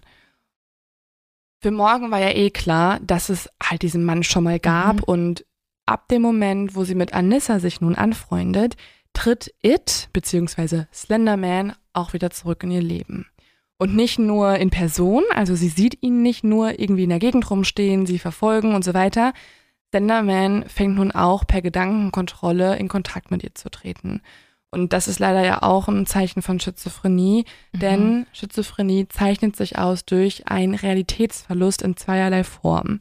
Es gibt einmal die Form, dass man Halluzinationen hat, also das betrifft zum Beispiel alles, wo man irgendwie Stimmen hört, wo man Visionen hat oder wo man auch irgendwas spürt, was nicht da ist, zum Beispiel, dass etwas auf dem Körper krabbelt Mhm. oder auch wie Morgan, die von Geistern gezogen wurde und das richtig gespürt hat. Die hat die Oh, mit- Geister gesehen und die haben sie auch berührt. Mir tun Leute schon richtig leid, auch die das haben, weil Alter, ich finde das das so ist der größte Albtraum Boah. eigentlich und niemand versteht dich ja, ne? Boah, ich finde, also ich habe den größten Respekt vor Leuten, die das aushalten, die damit leben können. Ich finde das so heftig. Muss halt trotzdem nicht killen.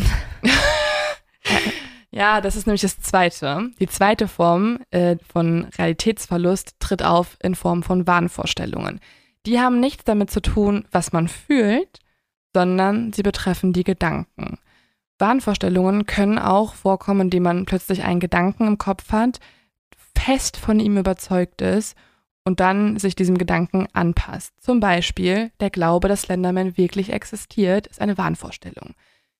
Der Gedanke, dass Slenderman in Gedanken mit einem spricht und von einem fordert zu töten, ist eine Wahnvorstellung.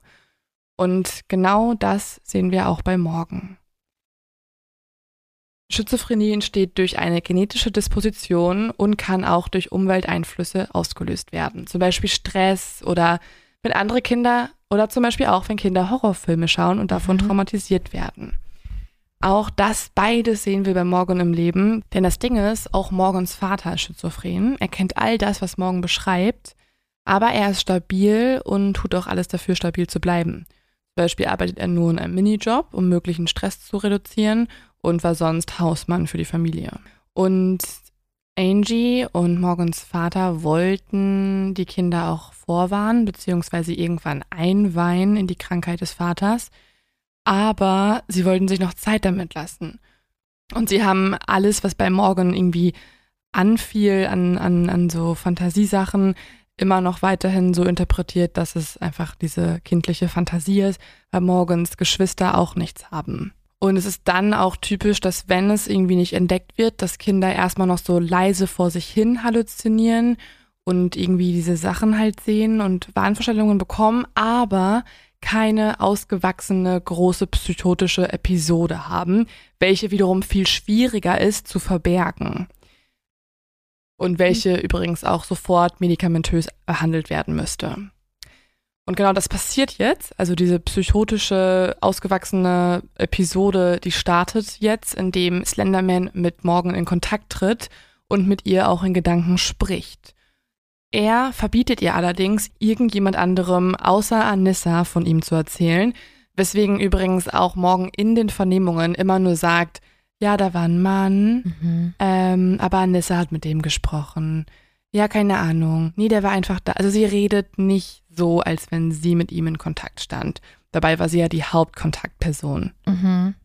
Die Beamtinnen und Beamten finden später auch bei Morgan Zeichnungen im Schlafzimmer und die sind extrem gruselig. Mhm. Zum Beispiel sind das auch Zeichnungen von eben Slenderman, wie er als großer Mann mit langen Tentakeln einfach vor ihr steht. Und darüber hat sie geschrieben, komm zurück zu mir, ich vermisse dich. Dann gibt's auch eine Zeichnung, wo sie ein kleines Mädchen gezeichnet hat mit einem Messer in ihrer Hand und darüber die Wörter Hilf mir heraus aus meinem Kopf. Außerdem hat sie mehrere Zeichnungen angefertigt, auf denen man kleine Kinder sieht, die Slenderman umarmen. Und das sind, also ich lade die auch auf Instagram hoch, die sind einfach nur gruselig. Ich kann es mir vorstellen, ich will Mhm. sie gar nicht sehen. Es ist immer so aus, aus ja, mit, mit, mit so Bleistift gezeichnet und einfach nur so ganz viele Tentakeln und so im, im dunklen Ich muss- Wald. Oh. Sagen, bei jedem, bei jeder anderen Sache Mhm. google ich immer sofort nach Bildern und hier weigere ich mich einfach, weil ich möchte wirklich einfach kein Ich Foto von lade sie trotzdem ich möchte hoch. kein Foto von Slenderman sehen, weil ich weiß, dann kriege ich Albträume. Ja, Hm. also guck einfach heute Abend nicht mehr aus dem Fenster, weil jetzt ist es mittlerweile auch schon dunkel in Nee, jetzt Babenhausen. hör einfach aus. Außerdem hat man bei Morgan auch verschiedene Barbies gefunden, denen die Gliedmaßen abgetrennt Mhm. wurden und auf welche mit roter Farbe Kreuze und Striche gezeichnet wurden. Die sind ziemlich ähnlich wie die Stiche, die auch Peyton später erlitten hat. Also vielleicht hat Morgan hier irgendwie geübt, wie sie stechen kann und das mit so einer Barbie durchgespielt. Morgan kommuniziert auch mit Slenderman mental. Also er sagt ihr Dinge ähm, per Gedankenübertragung und sie antwortet quasi mit Gehorsam. Und er befiehlt ihr nun auch, dass sie für ihn töten muss. Wenn sie das nämlich machen würde, sagt Slenderman, verschont er sie und ihre Familien. Das erzählt er dann auch Anissa und Anissa bekommt natürlich jetzt auch absolute Panik. Sie weiß, die beiden müssen töten, denn wenn sie es nicht tun, holt sich Slenderman ihre Familien. Man muss sich mal vorstellen, jetzt sind Kinder halt natürlich in dem größten Mhm. Zwiespalt. Einerseits wollen sie natürlich sich retten und auch ihre Familien retten. Und sie wollen auch ja zu Slenderman hin, weil sie finden ihn ja auch trotzdem irgendwie noch so ein bisschen cool. Und sie haben auch gar nicht mehr die Wahl, wirklich irgendwas anderes zu tun. Dann fragen sie auch Slenderman in dem Fall, wen sie denn töten sollen, weil er sagt ja einfach nur, sie sollen für ihn töten. Und er antwortet Morgan in Gedanken, dass es sich dabei um jemanden handeln muss, den sie liebt. Mhm. Und damit ist die Sache eigentlich klar, weil Morgan liebt eben Peyton, ihre beste Freundin aus der Schulzeit, aus der vierten Klasse. Und um ihre Familie zu retten, muss sie ihre beste Freundin töten. Aber das. Um Weihnachten herum fangen Anissa und Morgan dann an, den Mord zu planen.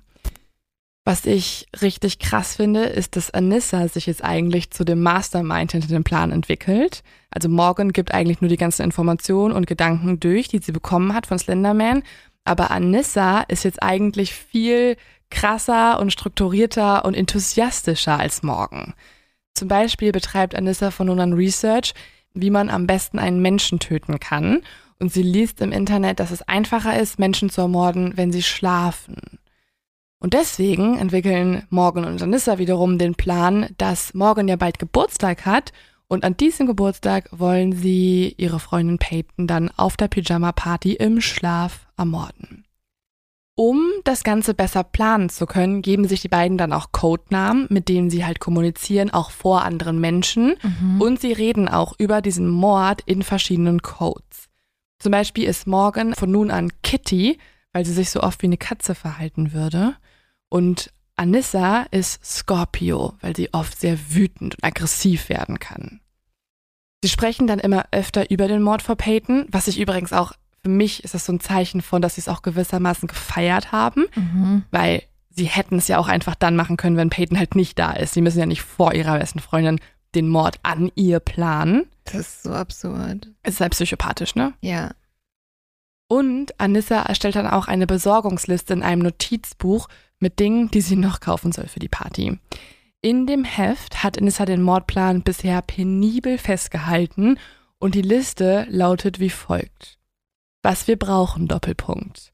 Pfefferspray, Karte des Waldes, Kamera, Sprühflasche, Cheesecake, den Willen zu leben, Waffen, in Klammern, Küchenmesser, Punkt, Punkt, Punkt. Und dann ist es auch endlich soweit. An dem 12. Geburtstag gehen die drei Mädchen dann zusammen mit Morgans Eltern Matt und Angie in einen Skaterpark zum Rollschuhfahren. Das machen sie eigentlich so ein bisschen fake-mäßig. Also sie versuchen jetzt noch die beste Zeit zu haben. Sie fahren zum Beispiel auch Hände halten durch die Gegend. Also Anissa, Morgan und Peyton sind alle drei an der Hand und fahren da rum. Dann, als sie wieder später zu Hause sind, verkriechen sie sich sofort in Morgans Zimmer. Da chillen sie noch so ein bisschen in Morgans Hochbett, schauen so ein paar Sachen auf dem iPad, sie essen dabei Käsebällchen und haben einfach einen richtig guten Abend. Ich finde das so merkwürdig. Während Morgans Mama dann unten in der Küche steht, warten Anissa und Morgan oben im Bett, dass Peyton irgendwann einschläft. Sie wollen das Mädchen nämlich unter der Decke erstechen und dann nachts noch in den Wald rennen. Das bisschen doofe für die beiden ist jetzt, dass Peyton nicht im Bett unter der Decke einschläft, sondern auf dem Boden einnickt. Und in diesem Moment ändert Morgan dann auch ihre Meinung. Für sie ist es nämlich nun irgendwie viel schwieriger einzustechen auf das Mädchen. Und deswegen sagt sie folgenden Satz in der Vernehmung und der ist einfach nur gruselig. Sie sagt nämlich, ich wollte ihr noch einen Morgen gönnen. Also Ganz- sie ganz- gönnt ihr einen weiteren Ja. Tag. Das entscheidet ein elfjähriges oder in dem Fall jetzt mittlerweile Mhm. zwölfjähriges Mädchen. Das ist einfach. Einen weiteren Tag Ja. darf sie noch leben. Also was? Diesen Morgen kriegt sie dann auch. Also sie darf noch einen Tag weiterleben. Am nächsten Tag essen die drei dann zum Frühstück Donuts und Erdbeeren. Nachdem sie das gegessen haben, schleicht sich Morgan dann in die Küche und steckt sich eine zwölf Zentimeter lange Klinge in ihre Jackentasche. Danach geht sie zu ihrer Mama und fragt, ob die drei noch in den Park gehen könnten, um dort ein bisschen weiter zu spielen. Und ihre Mama sagt dann, ja, dürft ihr. Und Morgan antwortet, ich hab dich lieb. Oh. Sie gehen dann in den Park und von nun an hat wieder Anissa die Kontrolle über die Situation und auch einen weiteren Plan. Anissa war nämlich gerade noch auf der öffentlichen Toilette des Parks und hat gesehen, dass es dort ganz große Abflüsse gibt für Mhm. Wasser oder was auch immer da halt ist. Ne? Aber in dem Kopf kann man das natürlich auch umfunktionieren und die Abflüsse können ja auch nicht nur für Wasser funktionieren, sondern auch für Blut. Nein. Mhm. Und der Plan ist es jetzt, dass Peyton auf der Toilette von den beiden erstochen werden soll. Sie wollen sie dann aufs Klo setzen, die Tür verschließen, quasi ausbluten lassen und weglaufen. Anessa hat außerdem ja gelesen, dass es gut ist, im Schlaf jemanden zu erstechen, aber sie weiß auch, dass es auch gut ist, wenn die Leute bewusstlos sind. Und deswegen schlägt sie Peyton vor, dass die drei einfach mal ein neues Spiel ausprobieren sollen. Und das lautet wie folgt. Mhm. Peyton soll sich auf den Boden legen und versuchen einzuschlafen. Mhm. Also, das ist das Spiel. Ein bisschen strange. Und genauso reagiert auch Peyton. Peyton ist dann so, ähm, No, thank das finde ich jetzt nicht so mega cool. Das ist auch bestimmt nicht so fun. Und daraufhin nimmt Anissa Peytons Kopf und schlägt ihn gegen die Badezimmerwand immer wieder in der Hoffnung, sie so zu betäuben. Auch das funktioniert nicht. Peyton wehrt sich halt und fängt an auch irgendwie sich, ja, sich auch verbal zu äußern. So, was wollt ihr von mir? Wird auch ein bisschen hysterisch. Und daraufhin schlagen Morgan und Anissa ihr vor, dass sie sich halt das übernächste Spiel aussuchen könnte, wenn sie noch ein anderes Spiel vorher spielen. Hä, Dem- aber ich, ich würde wirklich abhauen, wenn mein Kopf gegen eine Badezimmertür. Das denkt man sich auch in dem Moment, ne? Aber es ist halt so, wenn deine allerbesten Freundinnen das machen und du weißt, die eine ist manchmal ein bisschen aggressiv. nee, trotzdem. Ja, voll. Aber es ist ein bisschen das Ding von, du weißt nicht, was gerade passiert und du Mhm. kannst dich wahrscheinlich nicht wehren, weil du so überfordert bist. Ja. Und die beiden haben sie auch so bedrängt und waren so, komm, wir müssen noch ein Spiel spielen. Und deswegen schlagen sie ihr vor, jetzt Verstecken und Fangen zu spielen. Peyton ist natürlich extrem verunsichert, aber sie darf sich ja danach das andere Spiel aussuchen und deswegen willigt sie ein. Sie folgt den beiden in den Wald und nun ist die Aufteilung so, dass morgen warten soll, die Zahlen runterzählen soll und währenddessen sollen sich Anissa und Peyton verstecken. Morgen soll natürlich mit dem Messer auch warten, das dann in ihrer Hand halten und die beiden suchen kommen. Und nun wird's richtig gruselig, denn jetzt rennt Anissa los, zieht Peyton immer weiter in dieses Waldstück rein und morgen zählt die Zahlen runter. Und das hier sagt Anissa dann dazu, wie es den beiden erging. Wir waren wie zwei Löwen, die ein Zebra jagen wollten. Ka- Komplett gruselig. Als Morgan die beiden dann findet, bekommt sie erst kurz so ein bisschen Schiss. Sie weiß jetzt nicht, wie sie vorgehen soll. Und sie bespricht sich dann nochmal kurz mit Anissa und fragt dann, kannst nicht du es machen? Aber Anissa umklammert das Messer an ihrer Hand, hält es ganz fest und sagt zu ihr, nein, mach du es, du weißt, wo alle weichen Stellen sind. Oh, ja. Dann fängt Anissa an, Morgan zu streicheln wie eine Katze, damit sie sich beruhigt und sie weiß auch, dass es Morgan gefällt. Und sie sagt zu ihr folgenden Satz, mach du es, raste aus, go crazy, sorge dafür, dass sie zu Boden geht. Und Morgan zögert kurz, hat geantwortet, ich tue es erst, wenn du es mir sagst. Oh Gott. Und deswegen geht Anissa dann einige Schritte weiter weg. Sie dreht sich um und sagt, jetzt. In dem Moment umarmt Morgan Peyton, flüstert ihrer besten Freundin leise ins Ohr, hab keine Angst, ich bin nur eine kleine Katze. Was? Dann klettert sie auf Peyton, reißt sie zu Boden, setzt sich auf sie, beugt sich zu ihr runter und flüstert ihr nochmal ins Ohr, es tut mir so leid. Dann sticht sie zu, 19 Mal in Peytons Beine, in den Oberkörper, in ihren Bauch, überall hin. Und Anissa sieht dabei zu. es ist so Morgen schrecklich. durchsticht, es ist so schlimm. Mhm. Morgen durchsticht Peytons Lunge, die Bauchspeicheldrüse und das Herz. Dabei verfehlt sie um ein Millimeter eine Hauptarterie und Ärzte sagen, hätte sie nur dieses eine, also wirklich ein Haar, Mhm. hätte sie die Länge von einem Haar weitergestochen, wäre Peyton sofort gestorben. Peyton fängt nun an zu schreien. Sie schreit, ich habe dir vertraut, ich hasse dich. Irgendwann werden die Schreie aber weniger und dann ruft sie nur noch, ich kann nichts mehr sehen. Oh Gott. Morgan hört dann auf. Sie sieht, wie Peyton dort schreiend im Todeskampf liegt. Und Anissa hat nun, das sagt sie später in der Vernehmung, die hat nun so einen komischen Moment, wo sie merkt, oh nee, irgendwie schreit die mir zu viel. Mhm. Weil Anissa sagt später auch, hasst es, wenn Leute schreien. Sie Sorry, hält, aber dann steckt halt niemand sie hält viel aus, aber wenn Leute schreien, das findet sie gar nicht cool. Ach so, ja, Mhm. du tust mir richtig leid, weil ähm, War voll laut. ist auch voll schlimm, ne? Also nicht so schlimm wie mit einem Messer abgestochen zu werden, glaube ich. Und sie ist dann halt so, sie sagt, sie musste sich jetzt irgendeine Lüge ausdenken, damit Peyton endlich ruhig ist. Sie sagt dann zu Peyton, dass die beiden nun Hilfe holen würden. Sie nimmt auch so ein Laubblatt und fängt an, ihre Wunden abzutupfen und sagt ihr, sie soll einfach still auf dem Boden liegen, damit sie so langsamer Blut verlieren würde. In Wirklichkeit soll Peyton halt einfach dort liegen und sterben. Ja.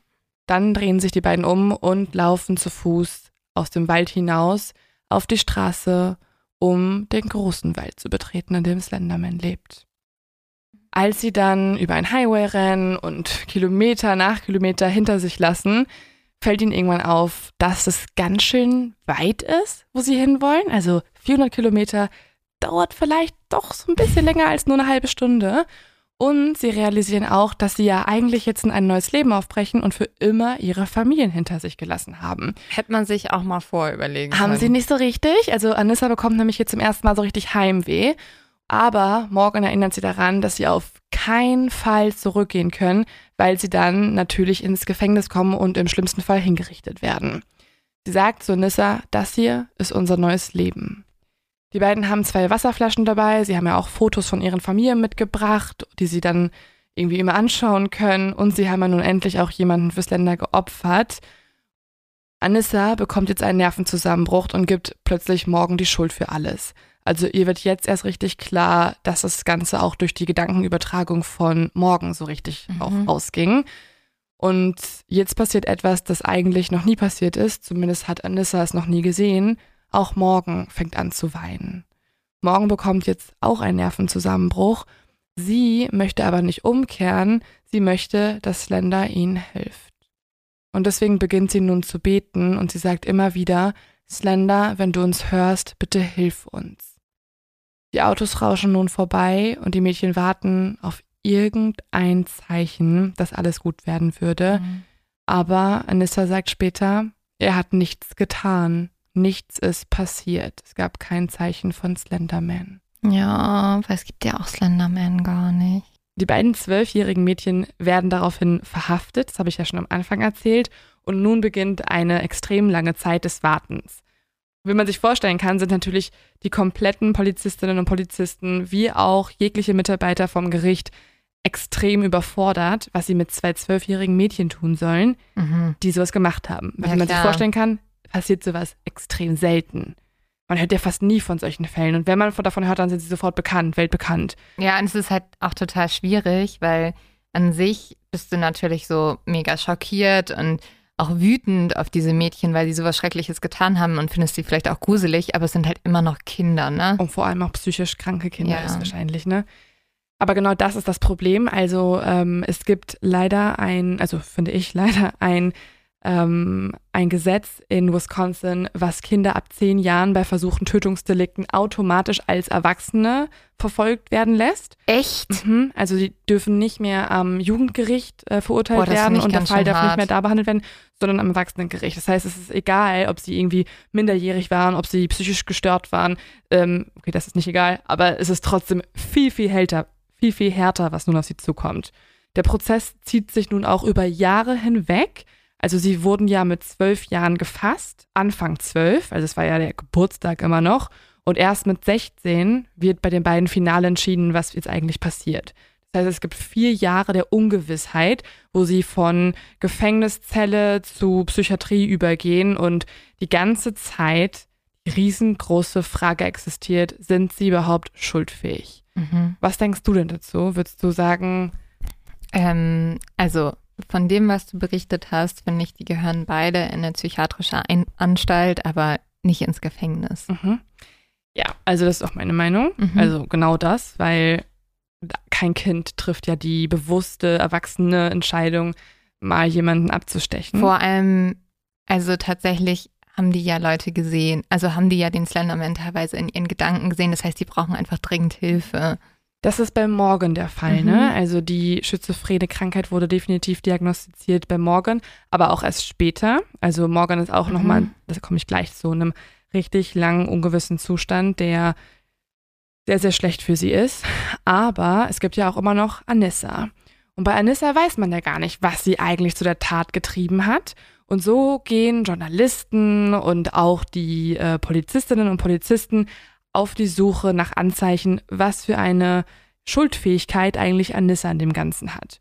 Und man kann zum Beispiel sehen, ähm, dadurch, dass man ihr YouTube-Kanal gefunden hat, also ihr Profil und auch ihr Google-Profil, dass sie erst immer mit so recht harmlosen Videos gestartet ist. Also ihre Likes auf YouTube betreffen so Dinge wie irgendwie, keine Ahnung, ein süßes Kaninchen isst eine Himbeere. Das hat sie sich angeguckt. Mhm. Dann hat sie sich irgendwie eine Katze, eine Katze angeguckt und dann wurde es immer krasser.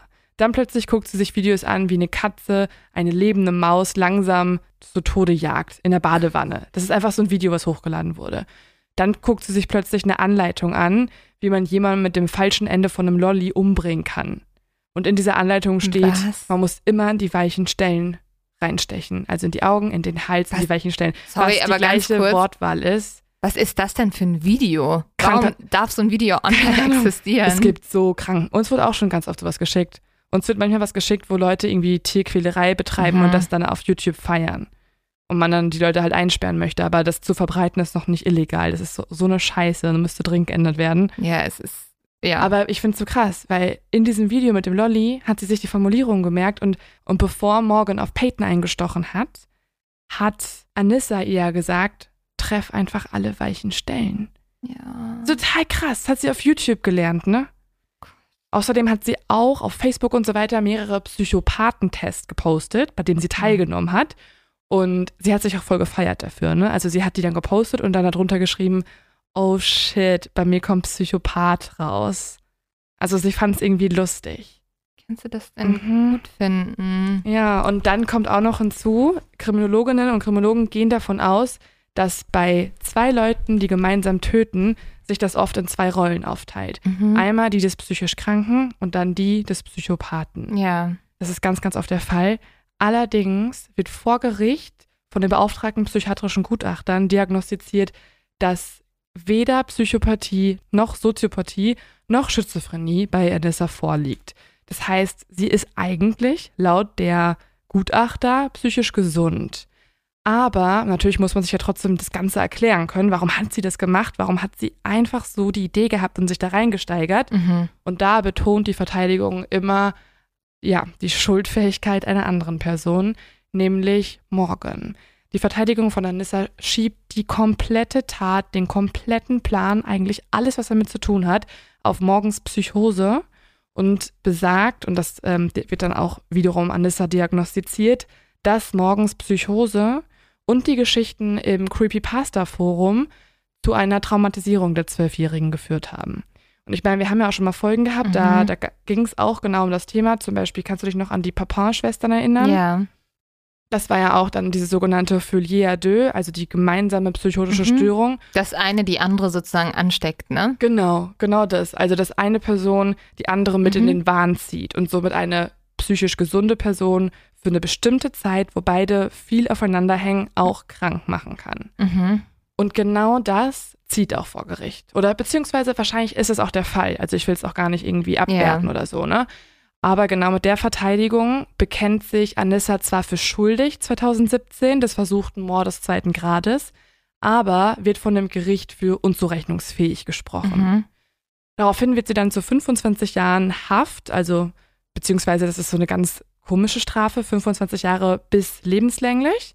Okay. Also mindestens 25 Jahre, aber vielleicht auch länger. Boah, ich finde 25 Jahre für ein Kind einfach extrem viel. Ich finde es für ein Kind viel zu lang, weil Ja. sie muss ja auch noch Hilfe bekommen und Mhm. Medikamente und dadurch lässt sich ja vielleicht alles wieder auf Nullstand bringen. Ja, eigentlich müsste es ein Psychologe einschätzen, der mit ihr arbeitet, wie lange sie, sie weggesperrt werden sollte. Oder beziehungsweise nicht weggesperrt, sondern wie lange sie Hilfe benötigt. Genau, wie lange sie eigentlich behandelt werden Ja. müsste. Vielleicht dann auch einfach im geschlossenen Vollzug, aber trotzdem behandelt. Mhm. Aber so ist es tatsächlich auch. Denn ähm, Anissa tut sehr viel dafür, dass sie recht schnell wieder raus darf. Sie ist zuerst im Gefängnis, dann ist sie ähm, in der Psychiatrie. Aber sie, ähm, ja, sie, wie gesagt, sie tut sehr viel dafür. Sie unterzieht sich sehr, sehr vielen Therapien und sie macht auch große Fortschritte. Und so gibt es zum Beispiel auch eine, bei der Verkündung des Strafmaßes eine offizielle Entschuldigung von Anissa an die Opfer der Familie. Sie sagt dann im Gericht, Zitat, ich möchte, dass jeder, der mit diesem Fall zu tun hat, weiß, wie sehr ich meine Tat bereue. Nichts, was ich sage, wird reparieren, was ich zerbrochen habe. Ich entschuldige mich und bereue zutiefst die Qualen, den Schmerz und die Angst, die ich verursacht habe. Nicht nur bei Peyton, sondern auch für meine Gemeinde. Und in der gleichen Erklärung hat sie dann auch noch gesagt, ich hasse meine Taten vom 31. Mai 2014, aber durch unzählige Therapiestunden hasse ich mich nicht mehr dafür. Also sie hat quasi das so ein bisschen aufgearbeitet, dass Mhm. das halt zwar eine Tat war, aber sie als Person noch ein Leben führen kann. Und ich finde das Mhm. ziemlich rational und ehrlich gesagt auch richtig so. Mhm. Und deswegen kommt es tatsächlich dazu, dass sie am 1. Juli 2021, also vor ungefähr einem halben Jahr, von einem neuen Richter entlassen werden kann. Also der beantragt wegen guter Führung und wegen Genesungsfortschritten die Entlassung aus der Psychiatrie. Somit ist Anissa aktuell wieder in Freiheit mit 18 Jahren ungefähr, Krass. aber unter strengen Auflagen. Mhm. Sie muss unter anderem ein 24-stündiges GPS-Überwachungssignal tragen. Sie muss, bis sie 37 Jahre alt ist, bei ihren Eltern leben und in dem Fall, die Eltern haben sich geschieden, lebt sie bei ihrem Vater. Die haben ein sehr gutes Verhältnis. Mhm. Also beide haben eigentlich ein gutes Verhältnis, auch der Vater mit der Mutter. Aber irgendwie sind die ein bisschen closer, das sieht man auch in allen Reportagen. Sie darf außerdem nicht Waukesha County ohne Erlaubnis verlassen. Sie darf nicht das Internet benutzen oder zumindest nur unter strenger Überwachung. Und sie darf auch keine sozialen Medien nutzen. Außerdem muss sie konstant Medikamente einnehmen und wird von einem Betreuer persönlich zu regelmäßigen Beratungsgesprächen begleitet. So, das ist der Zustand von Anissa Mhm. und ich finde, das ist eigentlich eine, eine sehr schöne Entwicklung. Also Mhm. sie Ja. konnte alles aufarbeiten, sie kann damit leben. Natürlich hat sie wahrscheinlich immer noch extreme ja, Folgen von dieser Traumatisierung und von dieser Tat, die sie da begangen hat oder wo sie mitgewirkt hat, weil im Endeffekt war sie ja halt, ne, hätte sie nicht eingestochen. Ja, sie war federführend. Genau, eigentlich. sie war federführend und, und ein Teil, einfach ein Team, Teil des Teams. Ja. Trotzdem ist es ja einfach eine gute Entwicklung. Mhm. Ganz anders ist das leider bei Morgan. Morgens Zustand verschlechtert sich seit dem Tag ihrer Festnahme kontinuierlich. Denn die psychotische Episode war ja schon auf dem Höhepunkt, als sie zugestochen hat. Das heißt, sie hätte dringend Medikamente und Mhm. Behandlung bekommen sollen. Aber das macht niemand. Also auch zum absoluten Erstaunen von der Familie. Die können nicht glauben, was mit ihrer Tochter passiert. Aber Morgan wird nach der Tat ähm, in eine Zelle ohne Fenster gesteckt, weil sie ja die Mörderin war. Weißt du, sie war ja die Täterin, die zugestochen hat. Und tatsächlich werden auch die Symptome bei Morgan immer schlimmer. Mhm. Morgan will es gar nicht anders haben, als in dieser dunklen Zelle zu sitzen. Sie will kein Fenster. Ihr wird der Besuch verboten, aber auch das stört sie gar nicht. Und als ihre Mama sie dann einmal angerufen hat und sie gefragt hat, was sie zum Beispiel am Abend dann noch so macht, ob sie irgendwie Fernsehen gucken kann in der Zelle oder so, Mhm. da hat Morgan geantwortet, dass es darauf ankommt, was die anderen gucken wollen. Also wer Oh von denen entscheiden darf an dem Abend. Und das Ding ist natürlich, Morgan ist alleine in der Zelle. Ja, das heißt, sie hat eine gespaltene Persönlichkeit. Sie hat einfach mehrere Stimmen im Kopf. Gespaltene Persönlichkeit, glaube ich, wurde nicht diagnostiziert, aber einfach mehrere Stimmen und also äh, vor allem auch sich verschlechternde Symptome. Zum Beispiel ist es auch so, dass beim ersten Besuch der Eltern, Mhm. der dann irgendwann erlaubt wird, aber halt nur mit Gitterstäben Ja. zwischen den beiden Parteien, da sehen die Eltern hilflos zu, wie Morgan konstant Selbstgespräche führt, wie sie mit ihren imaginären Freunden redet, diese anlächelt und auch einfach spontan lacht, scheinbar über halt gar nichts. Boah, sie braucht einfach so dringend Hilfe. braucht So dringend Hilfe, Ja. aber es passiert nicht. Aber wie kann man das denn ignorieren? Also erstmal wird sie als Mörderin gesehen und man möchte sie nicht aus der Haft entlassen, weil das ja auch eine Gefahr ist für alle Mitpatienten oder so. Und Mhm. es gibt auch keine, also es ist auch so ein bisschen so eine juristische Falle wieder. Also die Eltern sind auch mega wütend, weil die wollen Ja. natürlich, dass irgendwas passiert und sie wissen ja auch, dass zum Beispiel bei Morgans Vater Mhm. die Diagnose ja auch schon gestellt wurde. Also es ist ja offensichtlich, was mit ihrer Tochter ist. Mhm. Aber fünf Monate lang bekommt sie keine Medikamente, bis sich die Eltern dann irgendwann mehrere Anwälte schon dazugeholt haben. Ja. Und einer von denen klagt dann vor einem Zivilgericht und dort wiederum, also hat mit dem Strafgericht dann gar nichts mehr zu tun, kann veranlasst werden, dass morgen wieder zurück ins Hochsicherheitskrankenhaus gelassen wird und dort auch zum allerersten Mal Antipsychotika bekommt. Und jetzt passiert auch was ganz Trauriges, denn nach Erreichen der therapeutischen Dosis, also bis zu dem Moment, wo quasi dein Mhm. Gehirn wieder auf, ja, ins, in, in, ins Gleichgewicht gebracht wird, da realisiert Morgan eigentlich zum ersten Mal, was sie Peyton angetan hat.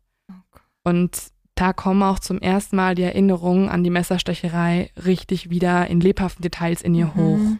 Und Morgan hasst sich dafür, weil sie es ja auch jetzt erst versteht. Und daraufhin versucht sie sich auch das Leben zu nehmen, weil sie es halt endlich sozusagen wirklich begriffen das, hat. da, äh, ich verstehe einfach nicht, dass, also dass niemand sie betreut hat da Das ist so und krank. das gesehen hat. Ja.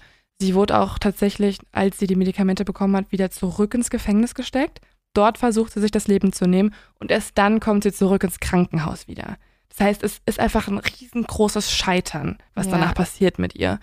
Und sie erhält dann 2017 die Höchststrafe, also mindestens 40 Jahre, bis hin zu lebenslänglich. Mhm. Und auch hier gibt es wieder unterschiedliche Auflagen. Also bei Abklingen der Symptome kann sie irgendwie dann ähm, schon vorher entlassen werden in eine Anstalt, also eine psychiatrische Anstalt Mhm. oder ähm, im Alter von 53 Jahren vielleicht auch, nachdem sie vollständig gesund ist, auch tatsächlich wieder in Freiheit entlassen werden. Aber bis heute ist sie aktuell noch in der Psychiatrie und ich weiß auch ehrlich gesagt nicht, wie ihr aktueller ja, Gemütszustand ist. Also ob sie sich erholt hat, ob es ihr gut geht oder nicht. Aber ihre Eltern sprechen extrem niedlich in der Öffentlichkeit. Sie setzen sich sehr dafür ein, dass man gerade bei solchen Fällen Mhm. besser handeln muss. Mhm. Ähm, sie sind wirklich mega niedlich, besuchen sie immer wieder und man merkt, wie das die Familie zerstört hat. Weil wie schlimm ist es, ne? Du bist, die haben auch unfassbar viele Morddrohungen und Beschimpfungen erhalten, beide Familien. Die sind einfach zerbrochen. Sie haben auch alle vor der Kamera geweint und das war ganz, ganz schlimm. Aber natürlich gibt es auch eine weitere Familie, die Ja. ein extrem schlimmes Schicksal hat, und zwar die von Peyton, beziehungsweise Peyton selbst. Peyton hat wie ein riesengroßes Wunder den Angriff vom 31. Mai überlebt. Das, ehrlich gesagt, habe ich das schon ein bisschen die ganze Zeit gehofft, weil du ja auch die ganze Zeit gesagt hast, irgendwie versuchter Mord. Mhm. Aber irgendwie richtig, richtig gut. Krass, Voll. wie, wie konnte sie das überleben? Ja, indem halt diese eine Hauptarterie Mhm. verschont wurde, weil hätte es wirklich ein mini, mini, mini, mini, mini Stückchen weiter Mhm. dass die Hauptarterie getroffen, wäre sie nicht mehr im Leben. Aber im Gegenteil, sie kann sich sehr gut erholen. Sie kann sogar noch ähm, am Ende des Sommers wieder den ersten Schultag nach den Ferien ähm, miterleben. Also darf quasi in der siebten Klasse endlich anfangen, Mhm. weil vorher waren ja alle drei in der sechsten Klasse. Und das Ganze ist natürlich ein riesengroßer Erfolg körperlich. Mhm. Aber es gibt natürlich noch eine andere Seite und die ist halt psychisch.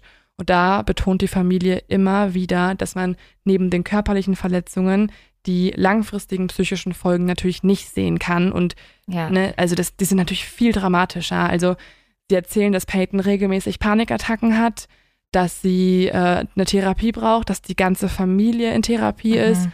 Und sie sagen auch, und das will ich nochmal als Zitat vorlesen, wenn man ein Messer so tief in den Körper von jemandem sticht, verursacht man Schmerzen, die für immer oder für eine sehr Mhm. lange Zeit bleiben können. Und Ja. auch nachdem sie erfahren haben, dass zum Beispiel Anissa jetzt in Freiheit lebt, also jetzt Mhm. 2021 entlassen wurde, haben sie öffentlich gesagt, sie kann das nicht verstehen und nicht unterstützen und sie haben auch Angst, sagen sie, dass nochmal was passiert. Krass. Ja, also ist es ein extrem schwieriger Fall. Mhm. Ähm, ich würde mich mega interessieren, was ihr dazu denkt. Also ob ihr die Strafmaße nachvollziehen Mhm. könnt oder ähm, irgendwie sagt, nee, auch Kinder sind Mörder und müssen halt für immer weggesperrt sein. Ja, Kinder, die morden, ist sowieso, glaube ich, eines der schwierigsten Themen, über das man sprechen kann. Ähm, ich werde sehr viele Albträume haben, dank dir.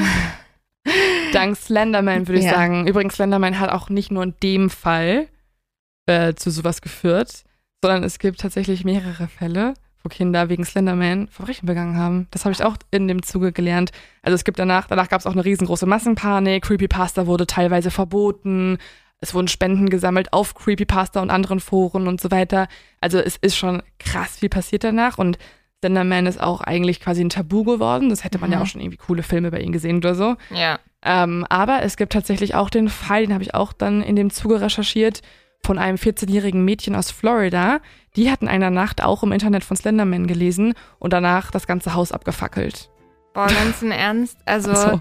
wenn du dann Slenderman erfunden hast, ne? Ja, Äh, Also, der Macher, also der Erfinder hat sich auch öffentlich ähm, sehr schockiert gezeigt. Also er hat irgendwie irgendwo auch sich geäußert und meinte, er hat, hätte niemals gedacht, dass sein Foto bei dem Fotowettbewerb zu sowas führen kann. ja, Und er trauert natürlich auch mit den Opfern, ne? Also. ja.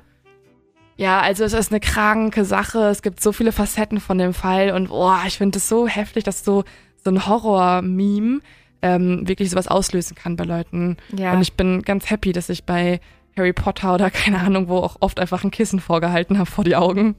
Und Oh ich hatte ja. auch viel zu viel Schiss vor Horrorfilmen. Ich konnte das nicht gucken. Das Allerschlimmste, was ich mir vorstellen kann, ist wirklich auch so eine schizophrene Persönlichkeitsstörung, wo du halt einfach Dinge siehst, die nicht da sind. Tut mir so leid. Es gibt einen Ja. ganz krassen TED-Talk von einer, die, ähm, das kann ich nur empfehlen, Mhm. also Leotyp Nummer eins, äh, ein TED-Talk über Schizophrenie. Ich weiß leider den Titel gerade nicht, aber ich glaube, das kommt recht schnell, wenn man es googelt. Ähm, von einer, die einen Rede hält und plötzlich so sagt, ja, und in der zweiten Reihe da oben, da sitzt auch noch ein Clown, der mich schon seit Anfang dieses. Talks beobachtet. Und du bist so, Oh, ach du heilige Scheiße. Und der zweite Tipp ist die HBO-Doku zum Fall. Die heißt Beware the Slender Man und ist aus dem Jahr 2016, also tatsächlich dann sozusagen vor der endgültigen Haftstrafe und dem, des Urteilsspruchs und so weiter, aber zeigt die Familien halt sehr, sehr, sehr nah, persönlich und ja, kann ich nur empfehlen, aber am besten nicht nachts gucken. und nicht nachmachen. Nicht nachmachen, sowieso, das gilt für jede Podcast-Folge Ja. und auch nicht nachts gucken. Genau. Und damit entlassen wir euch in den Tag, in die Nacht, worein auch immer. Und, In eure Albträume. und wir gehen jetzt runter in die Hotellobby und trinken einen Aperol Spritz, oder Lynn? das ist ein sehr guter Plan. In dem Sinne, adios und bis zum nächsten Mal. Cheers. Ciao, ciao.